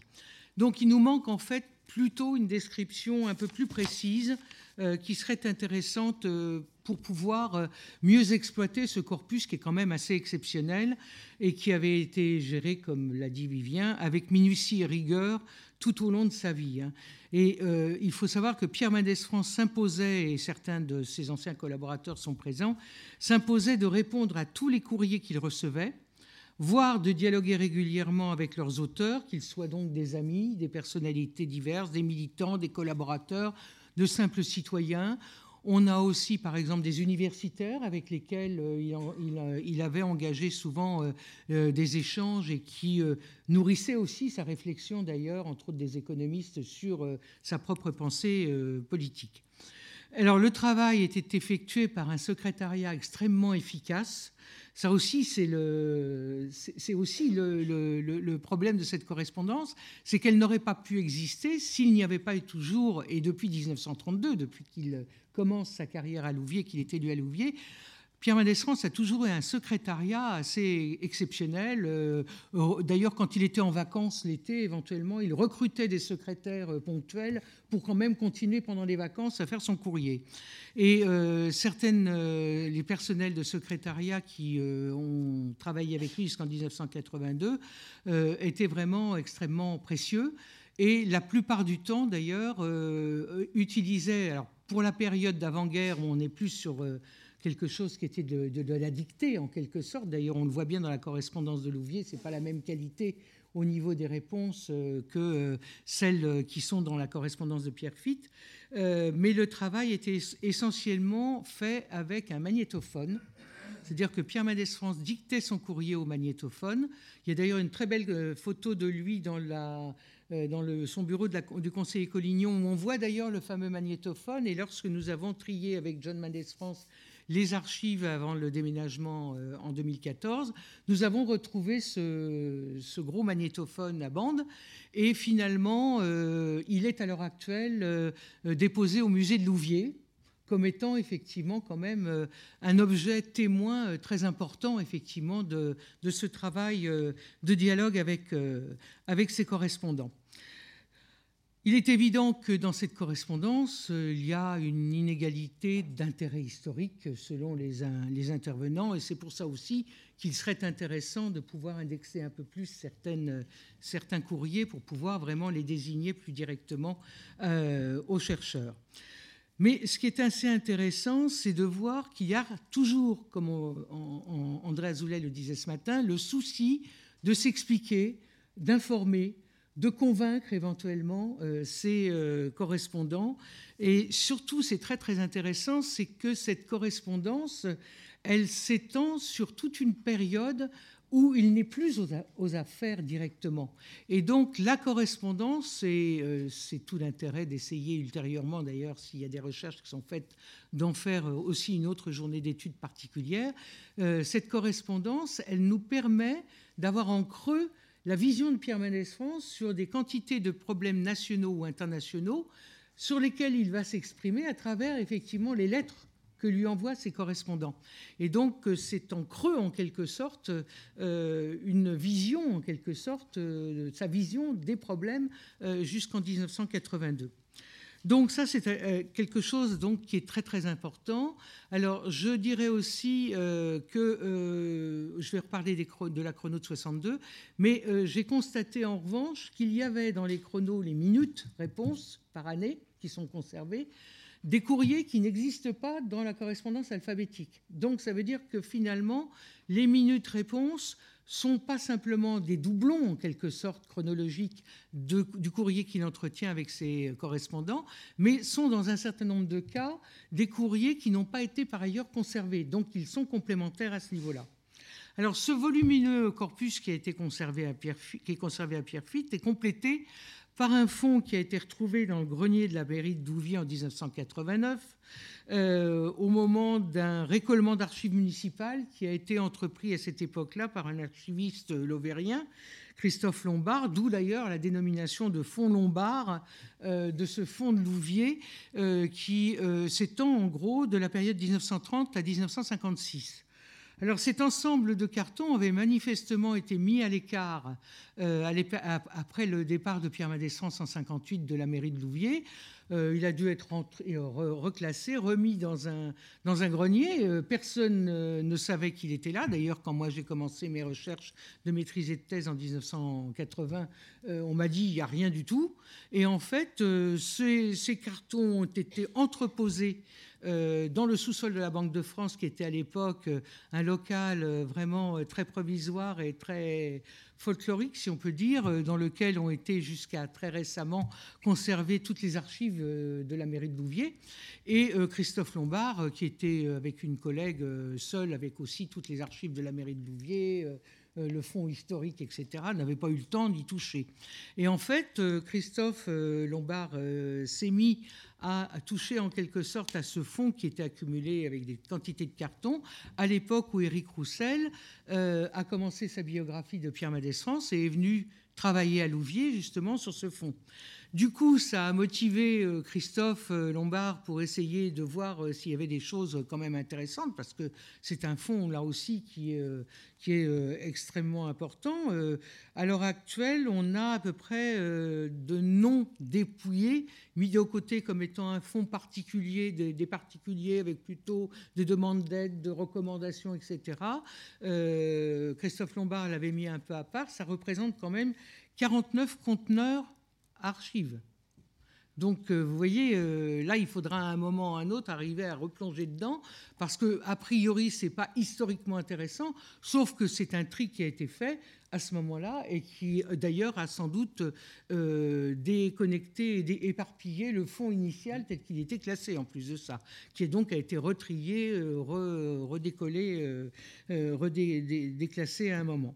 Alors il a, lui, en revanche, pour aider Eric à, pouvoir exploiter ce fond qui était, pas, qui était inconnu jusque-là, il a distingué en fait un fonds historique qui représente à peu près 6 mètres linéaires, il y a à peu près 60 cartons, qu'il a euh, jugé euh, comme pouvant présenter effectivement euh, un, intérêt.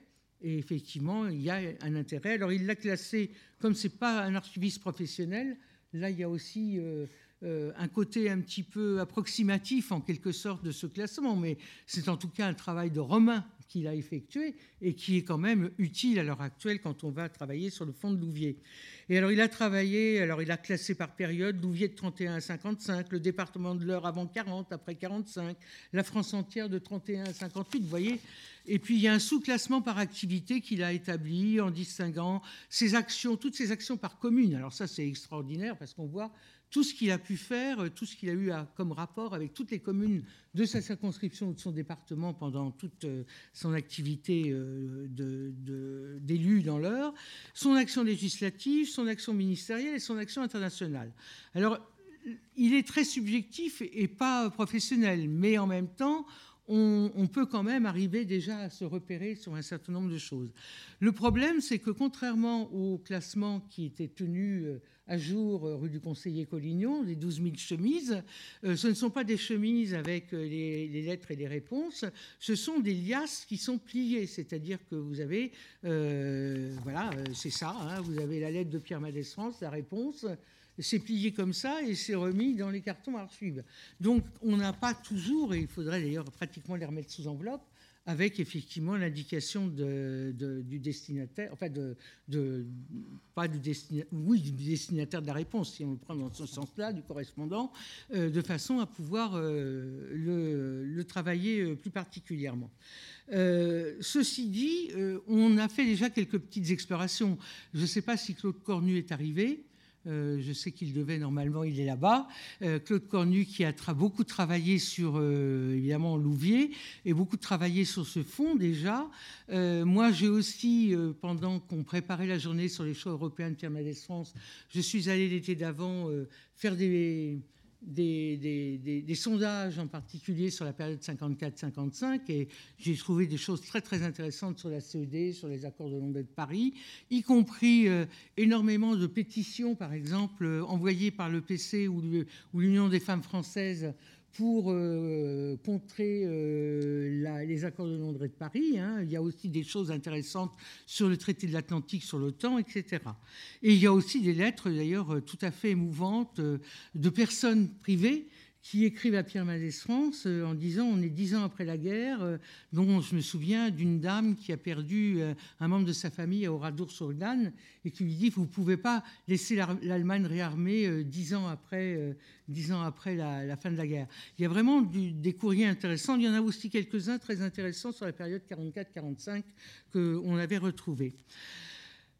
Donc, euh, ça serait tout à fait intéressant, là aussi, de pouvoir mettre un certain nombre de masters euh, d'histoire contemporaine, on y pense plus ou moins, en particulier parce que le fonds, euh, depuis plus d'un an, a été inséré dans un pôle Seine-Heure de l'archive intercommunale, qui est maintenant, qui regroupe, alors la communauté d'agglomération, c'est 34 communes, mais il y en a 17 qui ont déposé leurs archives, et en fait, ce fonds, non seulement est dans des locaux euh, tout à fait adaptés et traités par, euh, professionnellement, et sous la responsabilité de Vanina Gasly, qui est une archiviste et qui dirige ce pôle euh, de, de, de Seine-Heure, qui donc permet d'accueillir dans de bonnes conditions maintenant un certain nombre de chercheurs, et on est en ce moment en train d'essayer de trouver la possibilité euh, de master avec des bourses éventuellement pour pouvoir euh, faire ce travail-là, comme il faudra d'ailleurs qu'on trouve, on y pense euh, depuis un certain temps, la possibilité de dépouiller plus précisément la correspondance de Pierre Fitt. Alors moi, j'ai simplement eu l'idée de me dire, mais qu'est-ce que c'est que ces chronos et ces minutes? Surtout qu'elles sont conservées en fait depuis l'automne 1961 jusqu'à 1982 on a pratiquement, il y a 45 cartons, je crois, hein, si je me souviens bien, et 45 euh, cartons qui sont en quelque sorte des minutes-réponses. C'est-à-dire que là, on est dans la chrono du 1er janvier jusqu'au 31 décembre, et euh, il m'avait paru intéressant d'aller voir un petit peu sur une année charnière qu'est-ce que pouvait nous apporter le dépouillement de ces chronos qui sont quand même importantes euh, et sur une période donc où il n'est pratiquement plus, à part la période de Grenoble, aux affaires, si on peut dire. Alors j'ai donc consulté euh, trois cartons, hein, les 389, 90, 91, et je suis euh, tombé sur l'équivalent d'à peu près 4000 pièces dictées entre le 1er janvier et le 26 décembre 62. Alors elles sont plus ou moins nombreuses selon les mois. Par exemple, je ne me suis pas amusé à tout compter, mais par exemple j'ai regardé le mois, j'ai compté le mois d'octobre, qui est un mois relativement peu épais. Il y a quand même 337 pièces. Et ce qui est intéressant, c'est que ça mêle non seulement la correspondance de Pierre Médesrance en réponse, mais il y a aussi beaucoup dans ces chronos de notes qui sont adressées à son secrétariat, soit à Madame Avril, qui est sa secrétaire à ce moment-là du conseiller Codignon, soit à Madame Roudier, qui reste toujours, même s'il est plus sur Louvier, sa secrétaire pour le département de l'Eure et pour la gestion d'ailleurs de la maison de sa maison des Monts. Et puis, il y a aussi beaucoup de notes qui sont adressées à Paul Martinet, qui à ce moment-là est son collaborateur direct, euh, qui siège d'ailleurs euh, au siège des Cahiers de la République. Hein, Gérard, tu ne me diras pas le contraire. Euh, et puis, il y a aussi d'autres notes qui sont adressées à Claude Nicolet, par exemple, ou Laurence Martinet, Laurence Soudet, ensuite, qui vont effectivement, qui là concernent la gestion des cahiers de la République. Et c'était, j'ai retranscrit d'ailleurs, retransmis quelques documents à Émeric Breillet pour son travail qu'il va présenter cet après-midi. Et ce qui est tout à fait intéressant, je ne rentre pas dans le détail, éventuellement je donnerai quelques citations pour la communication au niveau des actes plus précises, mais on y voit des choses qui sont, qui moi vraiment m'ont passionné. Hein. J'ai passé quatre jours euh, passionnant euh, à redécouvrir cela. Par exemple, on y suit l'organisation de tous les voyages en province qu'il débute à partir de septembre 61. Là, j'ai commencé qu'à partir de janvier, mais on les a l'autre. Tous ces voyages qu'il va faire en fait dans la province française pour pouvoir nourrir en fait l'écriture de la République moderne. Et euh, c'est très intéressant parce que euh, euh, on y voit toutes les indications qu'il donne aux uns aux autres pour organiser, dire voilà, je voudrais voir tel représentant des syndicats patronaux ou syndicats ouvriers, je voudrais voir tel ou tel responsable des euh, des chambres de commerce, etc. C'est-à-dire qu'il organise en quelque sorte son grand débat avant la lettre, si on peut dire, mais là c'est lui qui, qui décide d'aller à la rencontre euh, des forces vives de la nation et des citoyens pour pouvoir effectivement euh, essayer de reconstituer quelque chose qui va être la République moderne et qui est une réponse cohérente et argumentée, en fait, pour s'opposer effectivement à la politique que De Gaulle met en place depuis 1958. Donc là, on y a absolument, euh, on y suit les voyages à Rennes, à Nantes, à Strasbourg, à Rouen, etc. C'est tout à fait intéressant. Les déplacements, en fait, il va les cesser à partir du mois de mars, parce que comme c'est une année qui est extrêmement riche en, en événements politiques, en particulier d'ailleurs les accords d'Évian, et c'est à partir du moment ou la signature des accords d'Évian, puis ensuite le référendum sur euh, les accords d'Évian vont euh, se dérouler à partir du mois d'avril, que du coup il cesse évidemment ces voyages qui jusque-là lui prennent quand même 4 à 5 jours par semaine. Hein. Il ne revient que pratiquement le week-end, il dicte son courrier, il repart euh, et il est constamment en fait dans les, dans, les grandes villes de France. Hein. Alors ça, c'est assez intéressant. Euh, ce qui est intéressant aussi dans, dans ces minutes de réponse, il y a de nombreux échanges à l'époque avec Charles Hernu.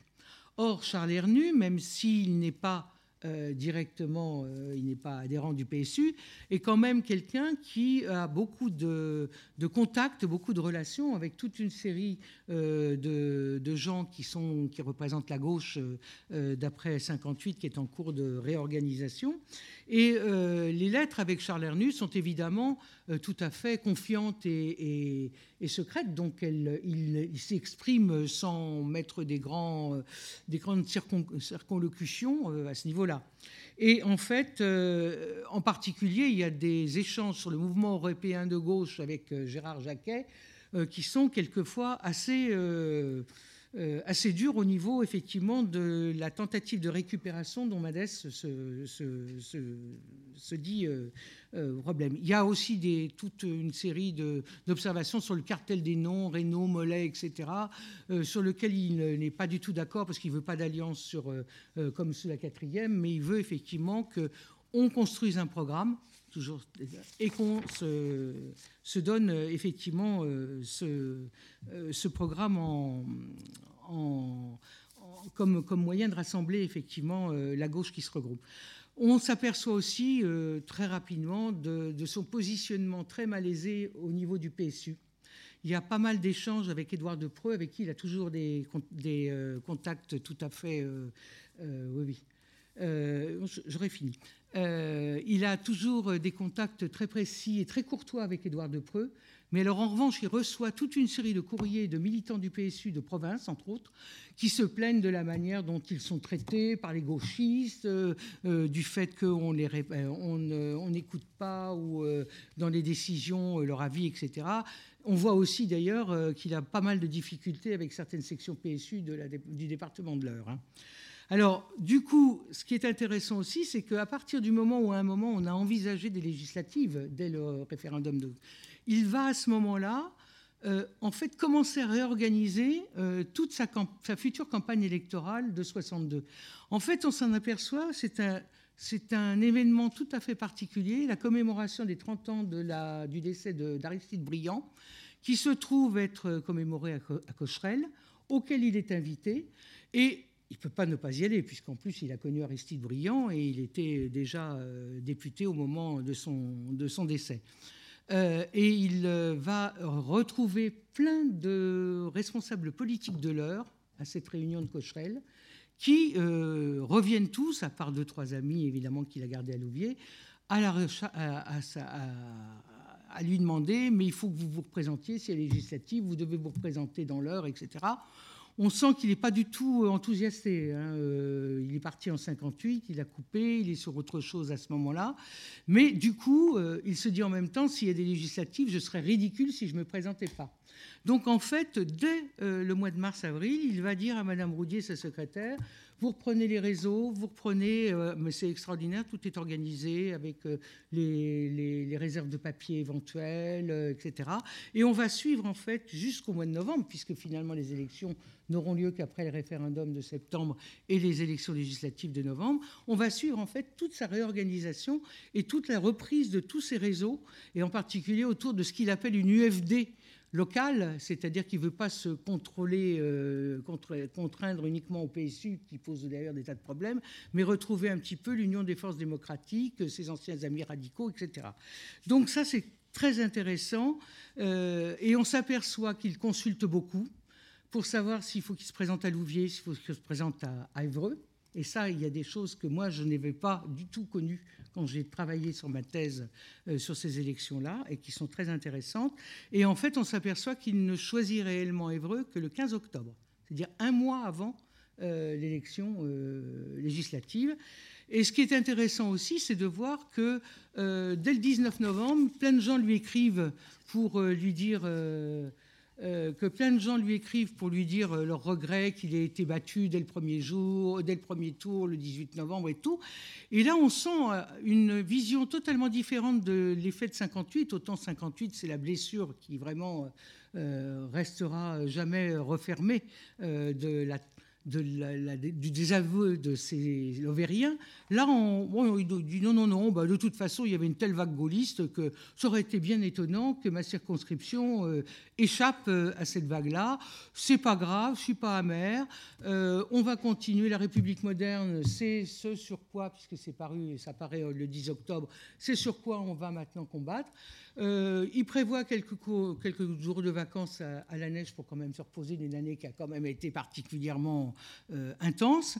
Et puis il commence à organiser dès le mois de novembre un voyage aux États-Unis au Canada en mois de janvier parce qu'il n'avait pas eu le temps, il avait été obligé d'y renoncer en 1962. Donc on voit vraiment quelque chose de très très intéressant.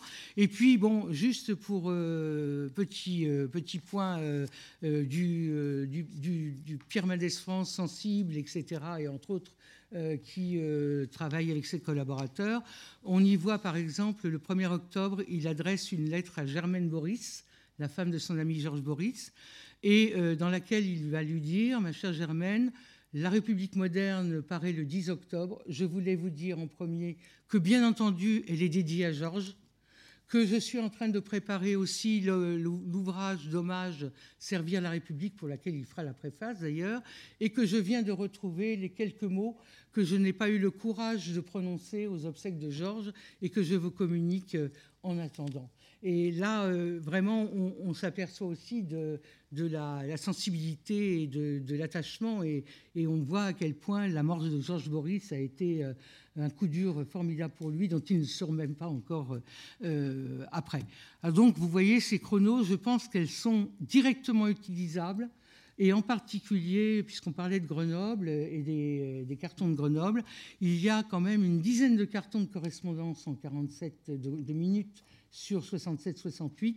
Et à mon avis, il faudrait véritablement en urgence mettre effectivement un étudiant de master de Grenoble, parce qu'entre tout ce qu'il y a à Pierrefitte, entre la correspondance, les cartons, euh, plus quelques d'ailleurs euh, témoins de l'époque qui sont encore vivants et à interroger, euh, il y aurait véritablement à faire un, travail de master d'histoire qui n'a jamais été fait sur le mandat de Grenoble et qui serait fort utile si nous envisageons ultérieurement euh, justement un colloque sur Pierre Mendès France, le parlementaire, pour avoir le complément de Louvier autant que de Grenoble. Voilà. Excusez-moi, j'étais un petit peu longue.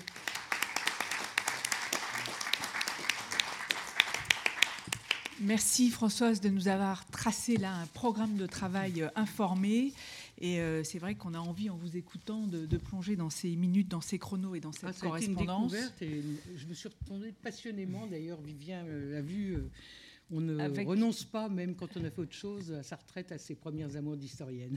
Avec là aussi euh, une chance pour les historiens, c'est qu'il y a des, du matériau avant-guerre. On sait ah euh, que ceux qui ont été persécutés par le régime de Vichy en particulier ont, fui, ont bien souvent dû laisser leurs affaires. Et les historiens doivent rendre hommage aux greniers, aux caves et à tous ceux qui les entretiennent. Absolument. Alors, je voudrais maintenant, sans plus tarder, laisser la parole à notre oratrice euh, suivante, pardon, Manuela Dubessy.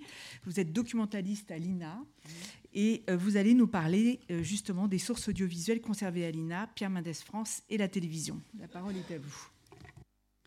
Oui, bonjour. Donc Manuela Dubessy, je vais vous présenter donc le, fonds dont dispose l'INA sur Pierre Mendès France. Ceci en deux temps, avec une première, une première analyse sur ce que représente le fonds PMF dans les archives professionnelles de l'INA, puis, dans un second temps, je vous diffuserai des extraits choisis euh, sur la façon dont Pierre Mendès France s'adresse aux Français de 1954 à 1974 à travers le média télé. Alors tout d'abord, donc l'INA, c'est 18 millions d'heures de programmes TV et radio euh, collectés et indexés au titre du dépôt légal depuis 1995. Ces fonds sont consultables à l'INATEC. Et parmi ces fonds, euh, sur Pierre Mendès France, vous pouvez euh, avoir accès à la enfin, consulter des émissions diffusées sur Arte, LCP et aussi une série télé qui a été faite en 2011. Et dans ces 18 millions d'heures de programme, en fait, moi, je me suis, euh, j'ai, analysé le fonds qui est contenu dans les 2 200 000 heures de, programmes télé et radio des archives professionnelles. Donc, on peut commercialiser auprès de nos clients euh, les professionnels de visuel, les, télévisions, les musées. Donc, ma recherche porte uniquement sur, sur ce fonds-là. Euh, donc dans ce fonds-là, euh, Pierre Mendès France, c'est environ 2200 documents, soit 250 euh, heures de programmes TV et radio. le, document suivant, donc c'est si on, s'attache à, resserrer la période jusqu'en 1982, c'est 756 documents télé et radio sur Pierre Mendès France. Donc on voit enfin, il y a une prédominance euh, sur les de sa présence dans les documents radio. Et d'ailleurs, un des premiers documents radio dont on dispose à l'INA, c'est euh, un enregistrement diffusé sur Radio France Alger en juillet 1944, où il parle de la reconstruction économique de la France.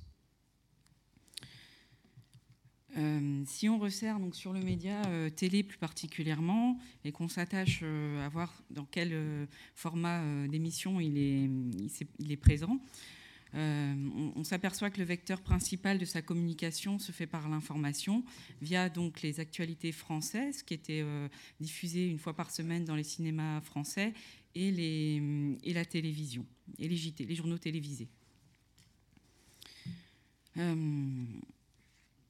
Donc hum, sur les autres euh, formats, il intervient euh, dans des documentaires, euh, des interviews, des entretiens. dans les années 60, il participe à des célèbres émissions comme Armes égales. Et dans les années 70, les médias s'intéressent déjà plus à l'homme qui était Pierre Mendès France, en parlant notamment du enfin, le documentaire d'Anne Sinclair qui est parti l'interviewer à son domicile à Louviers, qui était l'homme en question. Euh, il participe également à quelques débats sur, ce, sur cette période avec les trois vérités ou les face-à-face avec Couve de Meurville. Et je reviendrai aussi sur un en direct avec Maurice Schumann. Sur le... Alors je me suis euh, posé la question de savoir s'il y avait une, une, différence de communication ou de présence dans les médias entre le général de Gaulle et euh, Pierre Mendès France. Alors, ce qu'on peut constater, c'est que finalement, le, vecteur de communication principal des deux hommes, c'est euh, reste l'information avec la télé et la presse filmée. Euh, par contre, on peut noter quelques différences sur euh, le général de Gaulle est surtout présent sur les déclarations, les conférences de presse et les débats, même si la présence médiatique semble quasi similaire sur le graphique. Euh, et Pierre Mendès France s'exprime lui plus dans des magazines, des documentaires et des interviews, peut-être parce qu'il était dans, dans l'opposition politique. Euh, donc maintenant enfin, qu'on a vu la Pierre Mendès France finalement était présent dans tous les formats euh, audiovisuels de, de, son temps. je vais vous présenter donc des archives audiovisuelles qui retrace euh, la carrière euh, politique de l'homme de 1954 à 1974. Donc on va le voir dans ses fonctions d'homme d'État, mais aussi dans son discours sur, ce qu'il a œuvré pour la construction européenne, mais c'est aussi son rôle dans l'opposition. Et puis finalement, il reste pour les Français un homme de, gauche et un pédagogue. Donc le premier extrait que j'ai choisi nous ramène donc au bureau de la rue Collignon. Euh, nous sommes en 1954, à deux jours de sa déclaration d'investiture. Euh, il vient d'être nommé par René Coty à la présidence du Conseil. Euh, donc il convie un journaliste de, de l'ORTF pour mener un entretien dans ce bureau. Le but principal de ma déclaration d'investiture sera de clarifier les graves problèmes que nous avons à traiter. Non, seulement celui de l'Indochine dont je viens de parler, mais ceux qui se posent en Tunisie, au Maroc et au sein de cette Europe nouvelle qui se construit. Et il faut aussi consolider l'alliance occidentale minée par des malentendus qui seront aisés à dissiper dans une franche et loyale explication. J'espère donc que, loin de buter, comme cela est le cas trop souvent, sur ce qui divise les Français, le débat de demain nous permettra de dégager ensemble des solutions qui rapprochent, qui unissent et qui ainsi préparent le redressement du pays. Donc ce document, c'est un des premiers documents l'INA, ou un reportage télé où l'INA a conservé à la fois euh, l'image et le, son sur Pierre Mendès France. Il existe des, reportages avant sur euh, Pierre Mendès France, mais on n'a que l'image, donc c'était un peu euh, compliqué de le présenter. donc ce, format est, une mise en scène peu commune pour l'époque, dans la grammaire de l'image et dans le lieu choisi pour Pierre Mendès France, avec des plans serrés, et puis il est à son bureau, il travaille, il y a la bibliothèque en arrière-plan.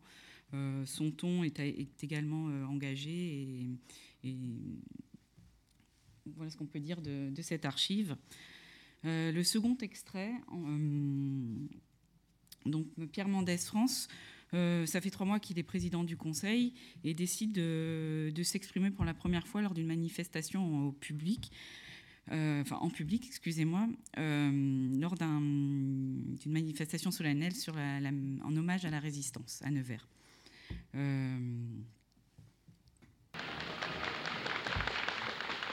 Mesdames et messieurs, de toutes les commémorations qu'offre au pays une histoire chargée de sacrifices et de gloire, je n'en trouve point pour ma part d'une plus haute valeur spirituelle que celle qui nous rassemble aujourd'hui. C'est pourquoi j'ai voulu que la première manifestation publique où je prends la parole depuis que la, confiance de l'Assemblée nationale m'a appelé à la direction du gouvernement fut celle-ci, consacrée au souvenir des combats menés par les maquis, maquis de la Nièvre en premier lieu, mais aussi maquis de Lyon et maquis de l'Aube qui y furent étroitement associés, maquis de toute la France, maquis de la résistance entière prise sous sa forme la plus active, la plus glorieuse et hélas la plus sanglante. Donc dans ce discours, donc PMF s'inscrit euh, clairement dans la continuité de la quatrième République euh, et il affirme et incarne son rôle de, chef de, gouvernement euh, lors de ce discours. dans le second extrait, qui est également issu de, ce discours de Nevers, à l'écoute de ce document, j'ai trouvé ça très fort et audacieux euh, qu'un homme politique, dans un moment aussi solennel, euh, lors d'une manifestation en hommage à la résistance, euh, parle du couple franco-allemand et, de, du désir de, reconstruire le, enfin, de construire une Europe de paix.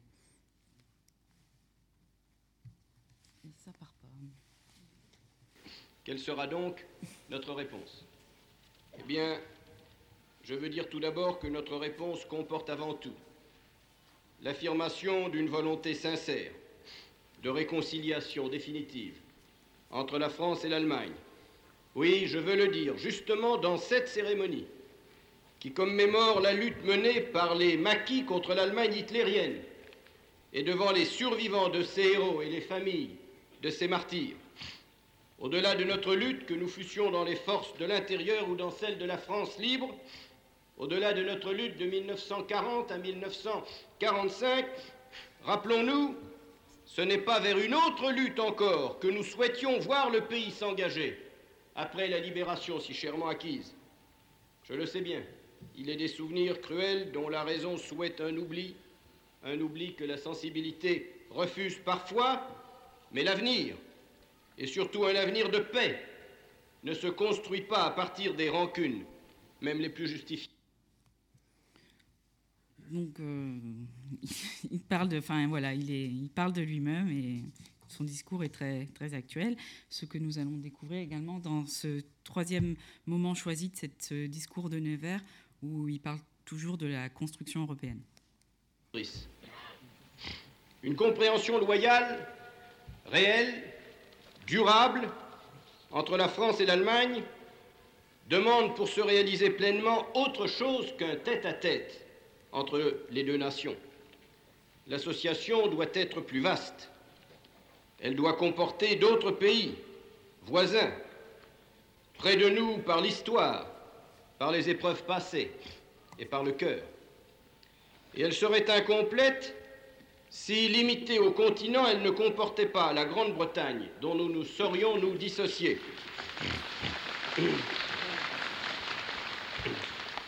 L'une des plus fortes objections qui ait été adressée à la communauté européenne de défense, c'est que pour nous rapprocher de l'Allemagne ce que nous voulons, elle nous éloignait de la Grande-Bretagne ce que nous ne voulons pas. La participation anglaise à la construction de l'Europe constitue donc un élément décisif du succès. Elle implique la recherche de formules acceptables par nos alliés britanniques. Cela n'est pas facile, je le sais, mais j'ai joie à vous dire que les entretiens les plus récents ont montré que cela est possible.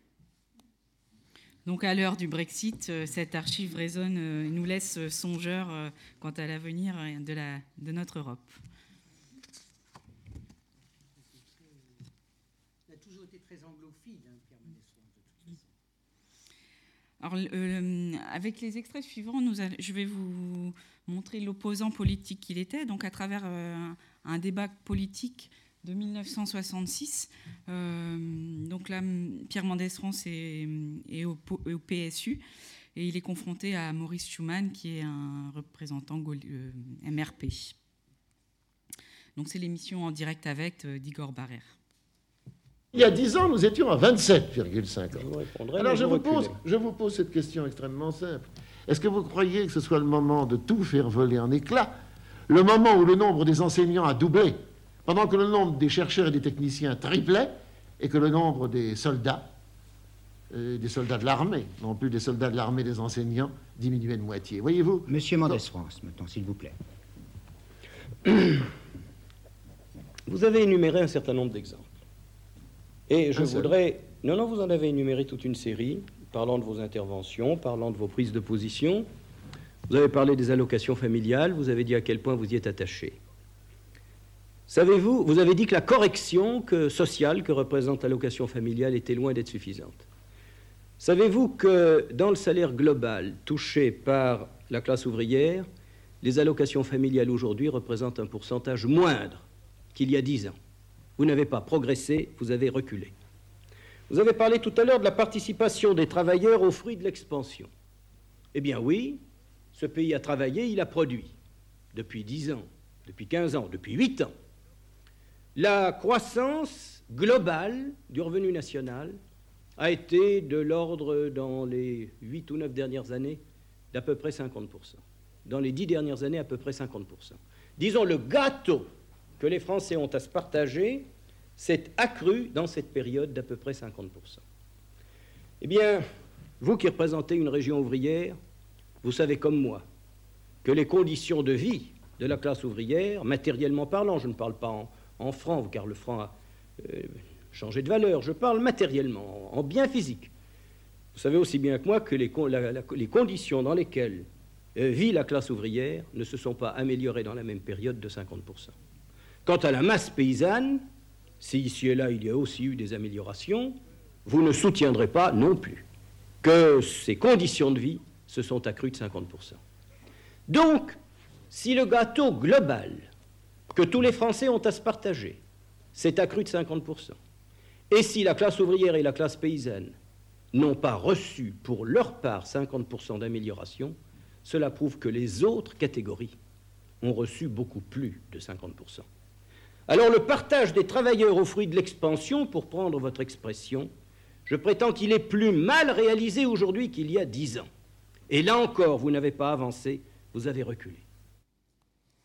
Donc, on, derrière les propos très actuels de Pierre Mendès France dans, cet extrait, euh, on dénote surtout une grande habileté politique face à, hum, Maurice Schumann lorsqu'il part ses coups avec un style rhétorique euh, en utilisant la parabole du gâteau qui n'est pas redistribuée à, sa juste proportion, ou alors l'anaphore qu'on peut noter en répétant plusieurs fois dans ce court extrait du débat. Là encore, vous n'avez pas avancé, vous avez reculé. L'extrait suivant. Il paraît que certains électeurs euh, hésitent car ils voudraient bien voter oui pour telle ou telle réforme euh, et non en ce qui concerne euh, la confiance sur la politique générale ou vice-versa.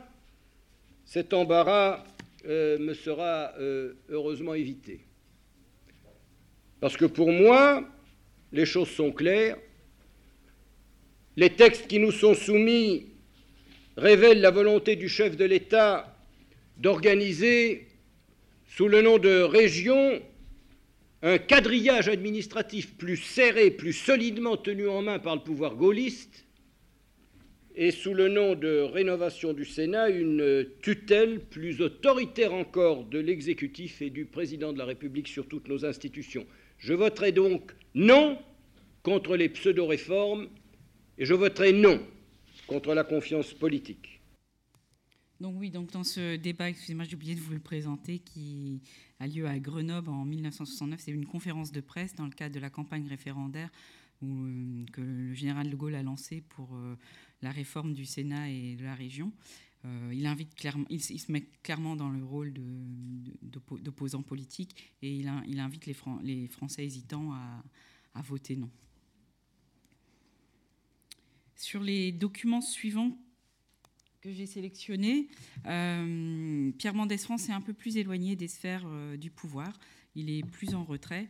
Et euh, donc, il vient présenter sur le plateau de l'émission de Bernard Pivot, Ouvrez les guillemets, son ouvrage qu'il a coécrit avec Gabriel Ardan sur la lucidité politique. Vous voyez le titre à l'écran. Donc, euh, c'est en fait, c'est une sélection de trois moments de, ce, de, de, cette euh, interview télé par Bernard Pivot, puisque l'extrait dans sa globalité fait plus de 15 minutes. Enfin, le document en son entier fait plus de 15 minutes. Là, je vous ai fait euh, quelques morceaux choisis. Nous allons commencer par Pierre Mendès France et Gabriel Ardan, puisque vous publiez dans une collection de poches, donc une grande diffusion, chez Gallimard, collection de poches ID, un livre intitulé Science économique et lucidité politique. C'est pour le grand public parce qu'il me semble que vous avez voulu être didactique. Est-ce que c'est vrai?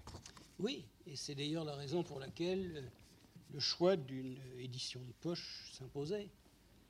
Le but que Gabriel Ardan et moi nous, avons voulu poursuivre, encore une fois, était justement de mettre à la disposition du plus grand nombre possible de lecteurs un certain nombre de choses auxquelles nous croyons en tout cas leur fournir des éléments de réflexion. En France, on considère souvent que les questions économiques sont mystérieuses, scientifiques, techniques, finalement rebutantes, ou réservées à quelques spécialistes. Euh, nous euh, pensons au contraire qu'il est indispensable que le plus grand nombre possible de Français soient au courant de leurs affaires. Et euh, le livre était justement destiné à mettre à leur disposition des sujets de réflexion sur ce qui concerne des problèmes qu'on connaît trop mal en France et qui ne sont pas aussi mystérieux que ça. D'ailleurs, vous regrettez au cours de votre ouvrage que euh, dans les lycées, dans les collèges, dans les écoles euh, primaires, on ne fasse pas une place plus grande à l'économie et vous déclarez pour une éducation économique. Une place plus grande Elle n'existe pas. La place est inexistante. On commence l'éducation de la sexualité et on dirait que l'éducation de l'économie n'est pas au moins aussi importante. on fait de l'individu, non mais j'insiste tout de même sur ce point, on fait de l'individu un objet. Ils ne peuvent en discuter que dans la mesure où ils connaissent un peu les problèmes, où ils ont été informés des problèmes. Alors là, ça pose toute une série de questions qui partent de l'école, et même de l'école la plus modeste, la plus primaire, qui partent de l'école, qui intéressent naturellement la, formation, l'information, la presse, les mass médias, etc. Euh, mais là, les connaissances économiques euh, ont besoin d'être porter au niveau du public pour que le public puisse en débattre. Si la vie collective est fondée sur, sur les nécessités économiques, et de plus en plus c'est vrai, euh, il faut bien que le public puisse soit en état. Je voudrais ajouter quelque chose. On parle beaucoup de l'exploitation de l'homme. Eh bien, un des meilleurs modes d'exploitation, c'est l'ignorance. Oui. C'est l'analphabétisme économique. Or, c'est possible. Ou alors, il faut aller très loin, ici je reviens à ce que disait Ardent tout à l'heure, ou alors, si on estime, si on estime vraiment, il y a des gens qui le disent, je ne partage pas cette opinion, il y a des gens qui disent, ce sont des problèmes trop difficiles pour le public. On ne peut pas demander aux citoyens moyens de trancher en pareille matière. Si on croit ça sincèrement, on n'a pas le droit d'être démocrate. On n'a pas le droit de fonder la vie publique sur des décisions de citoyens qu'on a déclarées incapables de comprendre. Si on est persuadé que seuls des gens qui ont une certaine formation, une certaine connaissance, une certaine intelligence sont capables d'appréhender ces problèmes, alors il faut leur réserver la vie publique et il faut renoncer à la, démocratie. Si on croit à la démocratie, si on croit que le citoyen a le droit de participer à la détermination de son sort, il faut évidemment euh, qu'il soit capable de comprendre les problèmes qui se posent. Et on ne doit pas les lui cacher, on ne doit pas l'anesthésier comme on le fait aujourd'hui systématiquement. On doit au contraire, sous ses yeux, devant lui, euh, débattre de ce qui le concerne directement. on voit dans, cet extrait que Pierre Mendès France, donc même s'il est plus éloigné des sphères, reste quand même intéressé par la vie euh, des Français et leur devenir politique. Euh, il apparaît détendu, souriant, il rigole, donc il réagit aussi également aux propos de Gabriel Ardan. Donc c'est une autre facette de, Pierre Mendès France qu'on découvre à travers cette archive. Et enfin, en archive, je vous proposerai donc euh, un extrait de, de, son intervention en soutien à la campagne électorale de François Mitterrand de 1974. On est euh, à Toulouse et il, il intervient à la tribune lors d'un meeting. Nous savons très bien que les mois qui viennent seront des mois embarrassés, que nous rencontrerons des obstacles, quel que soit le gouvernement, quel que soit le gouvernement. Mais il s'agit de savoir si nous allons laisser entre les mains des mêmes classes, des mêmes groupes, des mêmes hommes, la possibilité de conduire ce pays pour le seul bénéfice de quelques-uns, ou si nous allons enfin donner à ce pays, même s'il doit encore traverser un certain nombre d'épreuves et d'embarras, le sentiment vivifiant qu'il a pris sa décision lui-même, qu'il a choisi son avenir lui-même, et qu'avec confiance il se dirige vers cet avenir, sachant que c'est pour le bonheur de ses enfants qu'il aura travaillé ainsi.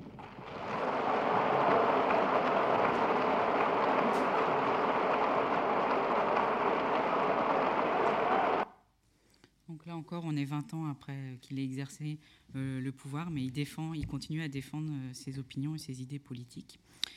Euh, donc c'est ses, convictions et ses combats qu'il verra, aboutir lors de l'accession de la gauche au pouvoir en 1981. Euh, mais au-delà finalement de la mise en forme et du discours présent dans ces archives, ce qui nous frappe, c'est euh, la maîtrise de la communication audiovisuelle de, de, Pierre Mendès France, sa modernité, son actualité et son intemporalité. Voilà. Je vous remercie. Et vous pouvez retrouver euh, ces archives sur nos sites euh, web, euh, ina.fr, Ina Media Pro, mais également les consulter à l'Inatech de France. Merci. Bien. Merci, merci beaucoup Manuela Dubessy. C'était tout à fait intéressant de revoir ces, images qu'on n'a évidemment pas beaucoup l'occasion de, voir.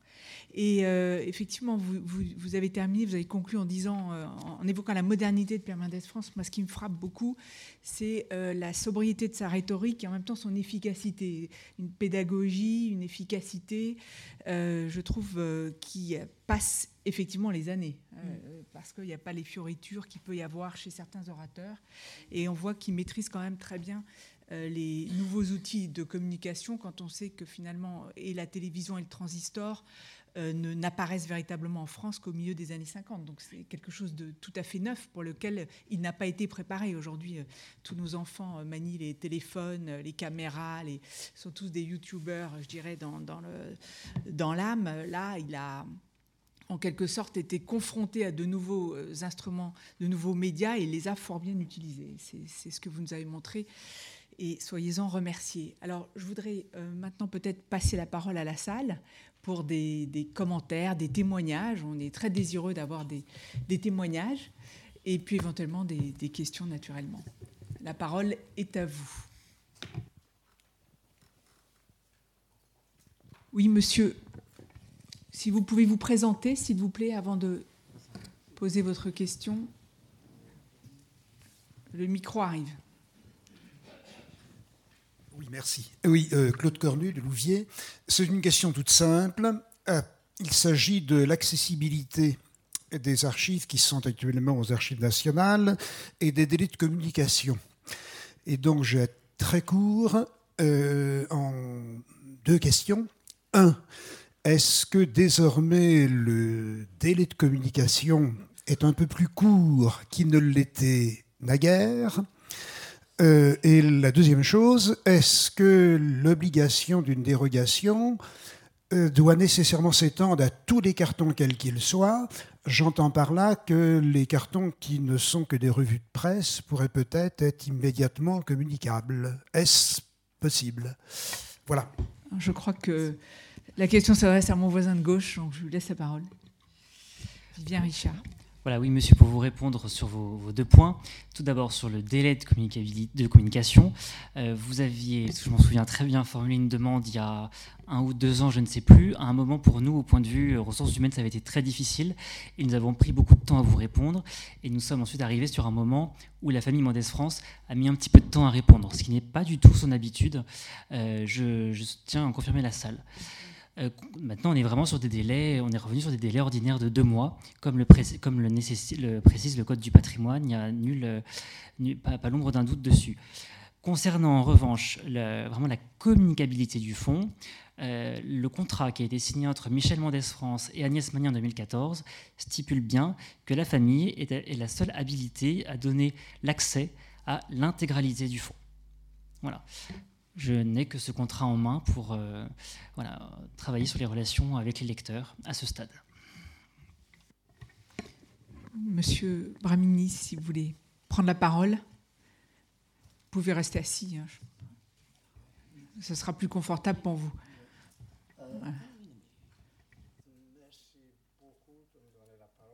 Je suis profondément reconnaissant à André Azoulay de m'avoir invité, j'ai été agréablement surpris. Je n'ai pas connu Mendes France, mais évidemment, il a été extrêmement important pour notre période et pour notre région au Maghreb. Euh, j'étais étudiant ici à Paris, à la faculté de droit et à l'Institut d'études politiques. Je ne me souviens plus quel professeur nous a recommandé très fortement d'aller à écouter un débat à l'Assemblée nationale. Et euh, évidemment, Mendes France, à l'époque, ça c'est 1955-1956, euh, ne laissait pas indifférent. Vous avez parlé des gens qu'il admirait, qu'il aimait, avec lesquels il travaillait. Vous n'avez pas dit beaucoup au sujet des gens qui plutôt objectaient très très fortement à ce que Mendes France euh, était. Et il y a une phrase qui est restée dans ma tête depuis décembre 1965 ou janvier, euh, non décembre, décembre novembre ou décembre 1955 que j'ai entendu à l'Assemblée nationale. Que, euh, alors, je ne sais pas si moi, mes souvenirs ont été tronqués par les années, mais voilà la phrase dont je me souviens. C'est un député qui parlait de Mendes France et qui disait tout le mal qu'il pensait de lui et qui a eu, il me semble, peut-être que vous pourriez me corriger si c'est complètement faux, si j'ai euh, arrangé cette phrase au cours des années, qui disait à peu près ceci. Cet homme qui fait abattre les malheurs sur la France en les prédisant. Voilà, c'est une phrase qui me semble avoir entendu à, l'Assemblée nationale française en 1955. Pour nous, euh, en Algérie, vous ne serez pas étonnés aussi de savoir que nous étions très algérocentriques. Et euh, ce dont je me souviens aussi maintenant, et c'est peut-être aussi un peu arrangé dans ma tête, c'est que euh, le Front populaire avait été constitué pour permettre à Mendes France d'être euh, Premier ministre et de refaire pour le Maghreb ce qu'il avait fait pour l'Indochine. Et mm, là encore, hein, l'algérocentrisme, euh, si Mendes France a été empêché d'être Premier ministre en janvier 1956, euh, c'est pour l'empêcher de faire pour l'Algérie ce qu'il avait fait pour euh, ce qu'il avait commencé à faire pour la Tunisie. Et aussi, enfin, vous avez entendu, parler, entendu parler de la Tunisie et du Maroc. alors, la question, soit pour nous, c'est est-ce que si Mendes France avait été Premier ministre en 1954, le cours des événements de la guerre d'Algérie et peut-être toute, euh, la, période qui a suivi euh, aurait peut-être euh, été différente. Je me souviens aussi, je n'ai ah, pas connu Mendes France, mais j'ai suivi de très près ce qu'il avait, l'intérêt très actif qu'il avait pris pour la question palestinienne et les efforts méritoires qu'il avait déployés pour permettre aux Palestiniens, aux Israéliens de se parler. Merci beaucoup encore. Merci de cette intervention. Je vais laisser euh, Françoise faire de l'Uchronie. Euh, oui, c'est toujours embêtant de faire de l'Uchronie, mais euh, ce qui me paraît intéressant, c'est quelque chose qui a été rappelé par Simone Gros, qui a été une une collaboratrice très très fidèle de Pierre Mendès France et qui a publié un petit bouquin qui s'appelle Mendès au quotidien avec un certain nombre de, souvenirs euh, qu'elle a livrés d'ailleurs avec la bénédiction de Michel Mendès France et, euh, Simone Gros euh, dont Pierre Mendès France disait toujours vous savez, devant la petite Gros, comme elle n'était pas très grande, la petite Gros, vous pouvez parler, c'est une tombe.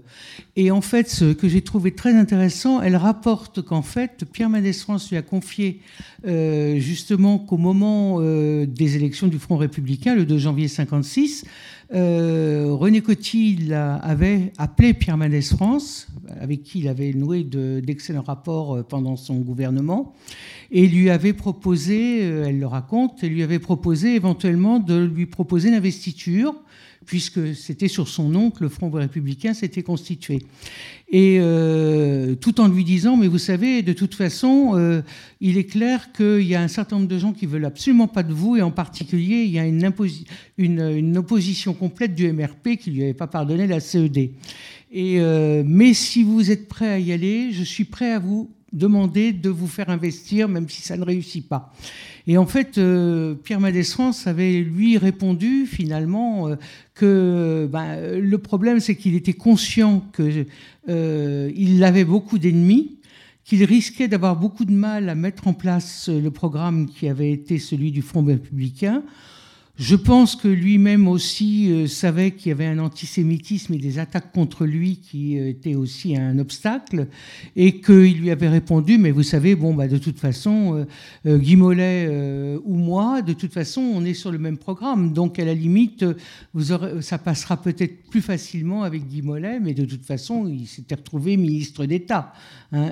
C'est finalement la trahison de Guy Mollet au moment où il va à Alger, et, sa décision de se retourner complètement et d'envoyer euh, euh, Lacoste comme, euh, comme gouverneur général, qui va amener finalement Pierre Mendès France en quelques mois à finir par démissionner parce qu'il se rend compte que la politique qu'il souhaitait justement développer pour trouver une solution en Algérie n'est plus du tout euh, représenté par le Front républicain.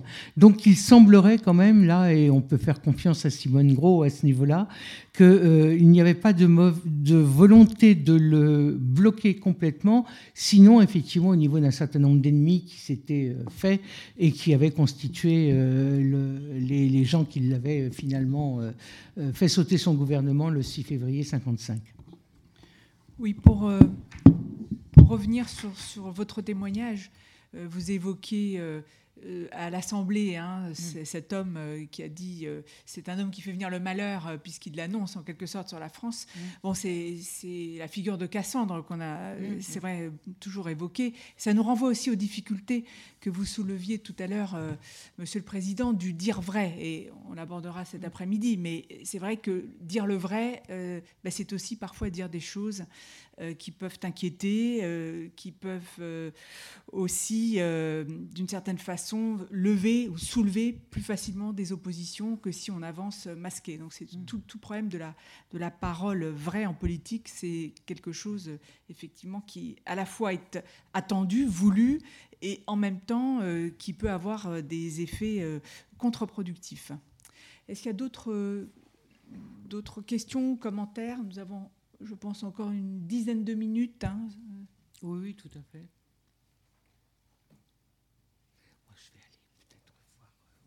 Oui, Éric Roussel. Oui, je voulais juste apporter une, une précision par rapport à ce que vient de dire François Chaperon, qui est tout à fait exact. Et on peut, euh, on peut ajouter que Pierre Mendès France avait confié notamment à Jean-Louis Crémieux-Briac que le fait d'être juif était pour lui, enfin, considéré que c'était dans cette situation un handicap.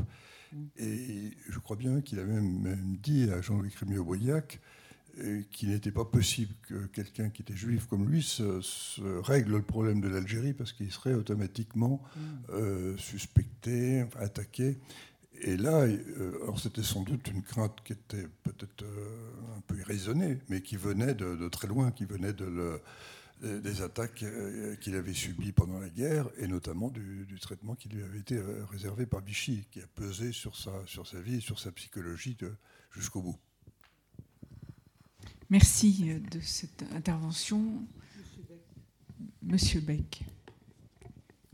Je confirme ce que vient de dire Eric Roussel, c'est ce qu'il avait dit lui-même Mendès France à Guy Mollet. D'accord. Je ne peux pas, c'est à vous. Merci. Autre remarques, témoignages, réactions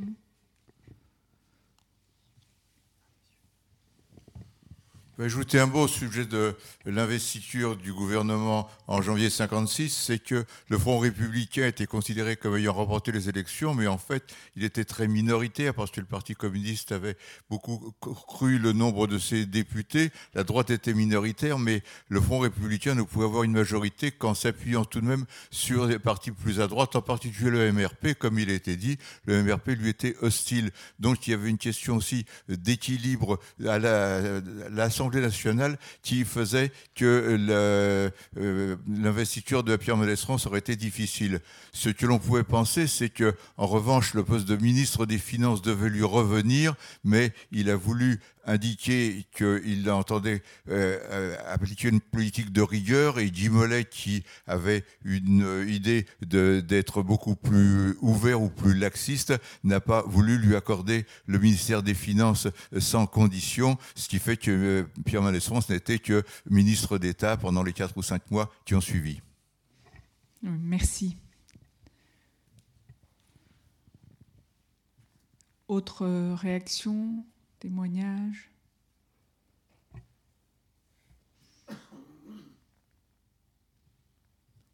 Vous pourrez encore vous exprimer cet après-midi si. Euh, oui. Pour les archives, je voulais signaler aussi, euh, puisque Hélène Moucharzet est présente, euh, le, le, fait que vous, vous, gérez aussi toutes les archives de Jean Zay. Hein, et que c'est effectivement là aussi euh, euh, pas du tout de la même, euh, mais quand même il y a énormément de, matériaux effectivement, et, que Jean Zay est effectivement un, ami proche de Pierre Mendès France. Hein. Je crois que c'est un de ses derniers discours en 82, je crois, une des, dernières notes, c'est celle qu'il adresse à propos de, ton père, pour, euh, pour le centenaire, je crois, de l'école publique à Orléans. Hein, c'est un colloque. Et effectivement, bon, à ce moment-là, il est très fatigué, il ne se déplace pas, mais il va faire un très beau texte justement sur euh, son ami Jean Zay. Hein, c'est un des derniers qu'il va publier avant son décès. Oui, là, c'est vrai que si on veut travailler sur le radicalisme, il y a toute une série de, fonds très utiles euh, qui restent encore, même si euh, ils ont été en partie exploités, dépouillés, mais il y a encore beaucoup de choses euh, à voir et à retrouver aussi.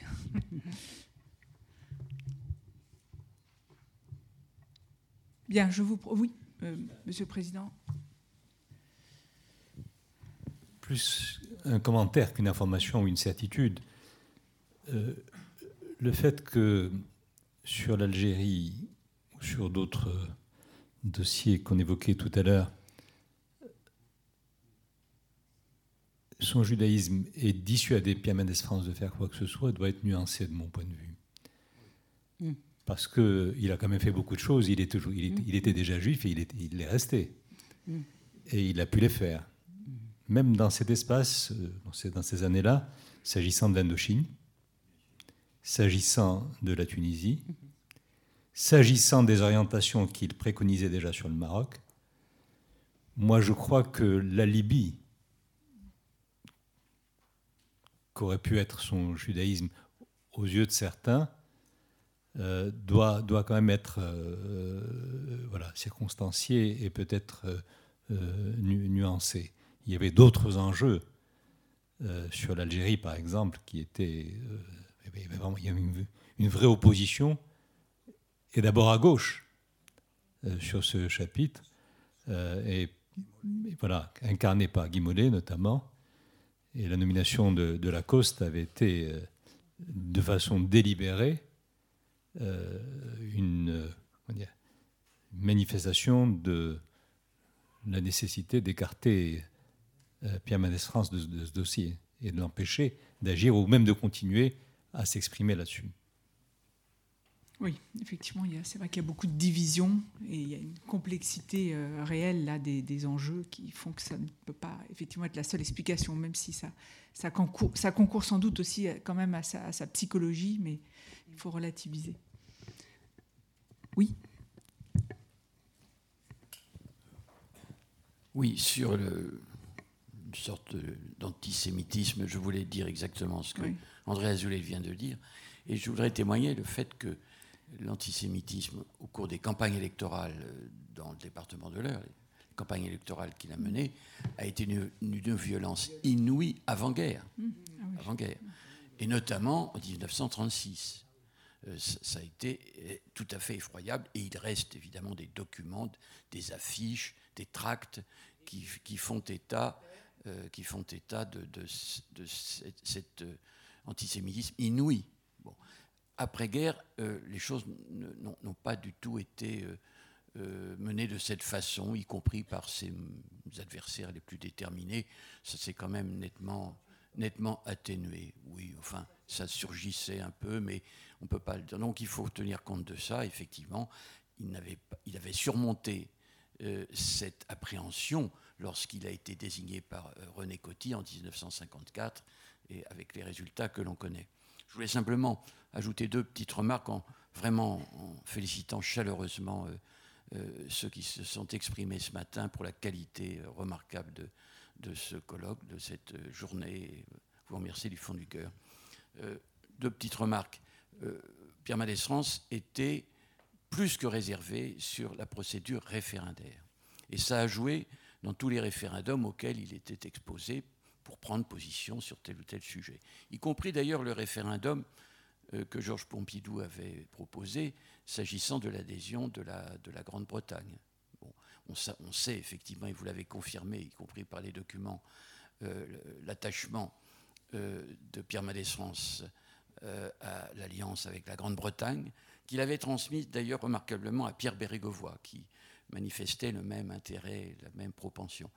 Mais la, procédure euh, de démocratie directe par rapport à la démocratie représentative le heurtait beaucoup. Euh, et donc, ça a joué dans toutes les décisions qu'il a pu prendre pour se prononcer sur les, sur les référendums. Puisque lorsqu'il s'agissait euh, de la Grande-Bretagne et du fameux référendum qui a conduit à l'adhésion de la Grande-Bretagne, il y a eu un débat au sein du Parti radical entre Maurice Faure et lui-même, Maurice Faure qui présidait le parti à l'époque, et euh, le président Mendès France a recommandé l'abstention, alors que le président Maurice Faure, euh, quelles que soient ses réticences sur la politique générale, s'agissant de l'Europe, a euh, préconisé le vote oui. et le parti s'est divisé singulièrement. Dernier témoignage personnel, vous parliez de la manière dont, de, tout le caractère épistolaire dans sa communication et euh, sa passion et, son objectif déterminé de répondre à chaque lettre de chaque citoyen. Et euh, j'ai vu personnellement, euh, une fois élu en juin 1980, le lendemain de mon installation dans le bureau de Louvier, j'ai vu arriver une petite dame euh, très âgée qui s'appelait Madame Roudier, qui était la, secrétaire de Pierre Mendès France et qui venait voir, plus que moi, elle venait voir ma secrétaire. J'avais choisi pour secrétaire d'ailleurs la fille du maire de Louviers et la petite fille euh, d'un très grand compagnon lovérien de Pierre Mendès France qui était Auguste Fromentin, j'avais euh, j'avais choisi comme secrétaire la fille d'Henri, bien entendu. Et Madame Roudier a passé une heure à lui expliquer comment il fallait faire, comment il fallait répondre, dans quel délai il fallait répondre, quel type de réponse il fallait. C'était tout à fait extraordinaire j'en garde un, souvenir ému. Et bien sûr, euh, euh, ma secrétaire, Madame Fromentin, aussi. Merci de ce témoignage. Je vais peut-être, voilà, si vous voulez passer le micro à votre voisine. Oui, quelques mots pour, euh, toujours sur cette question d'antisémitisme. Françoise a fait allusion à ce très beau document qui, date vraiment de quelques mois avant la mort de Pierre Mendès France, où il parle de Jean Z, donc de mon père, et il évoque euh, cette très longue amitié, puisqu'ils étaient ensemble. Ils ont eu une carrière politique au début tout à fait similaire. Ils ont été élus députés ensemble, membres du Parti radical, de ce qu'on appelait à l'époque les jeunes Turcs. Enfin, il y a toute cette histoire du Parti radical d'avant-guerre. Donc, ils étaient extrêmement proches et tous les deux victimes, en effet, de cette violence, vous venez de le souligner, inouïe, hein, de l'antisémitisme d'avant-guerre il faut rappeler qu'aucune loi n'empêchait les appels au meurtre. Bon, euh, mon père a été euh, le juif emblématique pour les antisémites avec euh, Léon Blum. Et ils ont eu en effet également le même sort sous Pétain, puisqu'ils ont été condamnés, enfin jugés par le même tribunal militaire tous les deux, condamnés à des peines différentes. Bon, Pierre Mendès France s'est évadé et, mon père non, qui a été assassiné. Mais il a souvent dit, et je me souviens de souvenirs d'enfance quand je le, rencontrais, qu'il euh, a souvent dit que euh, son ami, dont j'en sais, avait beaucoup manqué. Et je me suis toujours dit que peut-être il s'était dit lui-même que s'ils avaient été deux, en effet, juifs et à la tête, puisqu'il a toujours dit que mon père aurait eu un rôle important et peut-être à deux, ben, ils auraient été peut-être plus forts, même s'il a été très fort euh, tout seul face à l'antisémitisme. Peut-être prendre une dernière question avant de lever la, séance. Je voudrais revenir sur ce qu'a dit M. Azoulay tout à l'heure. Ce qu'il a dit à Guy Mollet, c'est qu'il ne craignait pas les réactions antisémites pour lui-même en janvier 56, mais pour la population des Juifs d'Algérie qui, s'il avait été nommé, aurait probablement été victime d'attaques très graves. Merci pour cette euh, précision. Bien, je vous invite euh, à vous restaurer au buffet euh, qui va être installé d'ici une quinzaine de minutes à côté. Dans le foyer, juste la sortie de, dans le foyer, juste à la sortie de, euh, de, la salle. Euh, ceci dit, ceux qui souhaitent euh, éventuellement sortir peuvent parfaitement sortir. On, reprend à 14h15 exactement, mais vous pouvez vous rester en fait, vous garderez votre badge, vous sortez, vous aurez juste à redonner votre identité en rentrant. Hein. Vous pouvez parfaitement, effectivement, sortir de l'Assemblée nationale si vous souhaitez euh, déjeuner à l'extérieur. Donc, retour ici pour euh, aborder une belle après-midi autour de, du thème de dire le vrai à 14h15. Et merci à nos orateurs et merci à vous-même de les avoir écoutés. À tout à l'heure.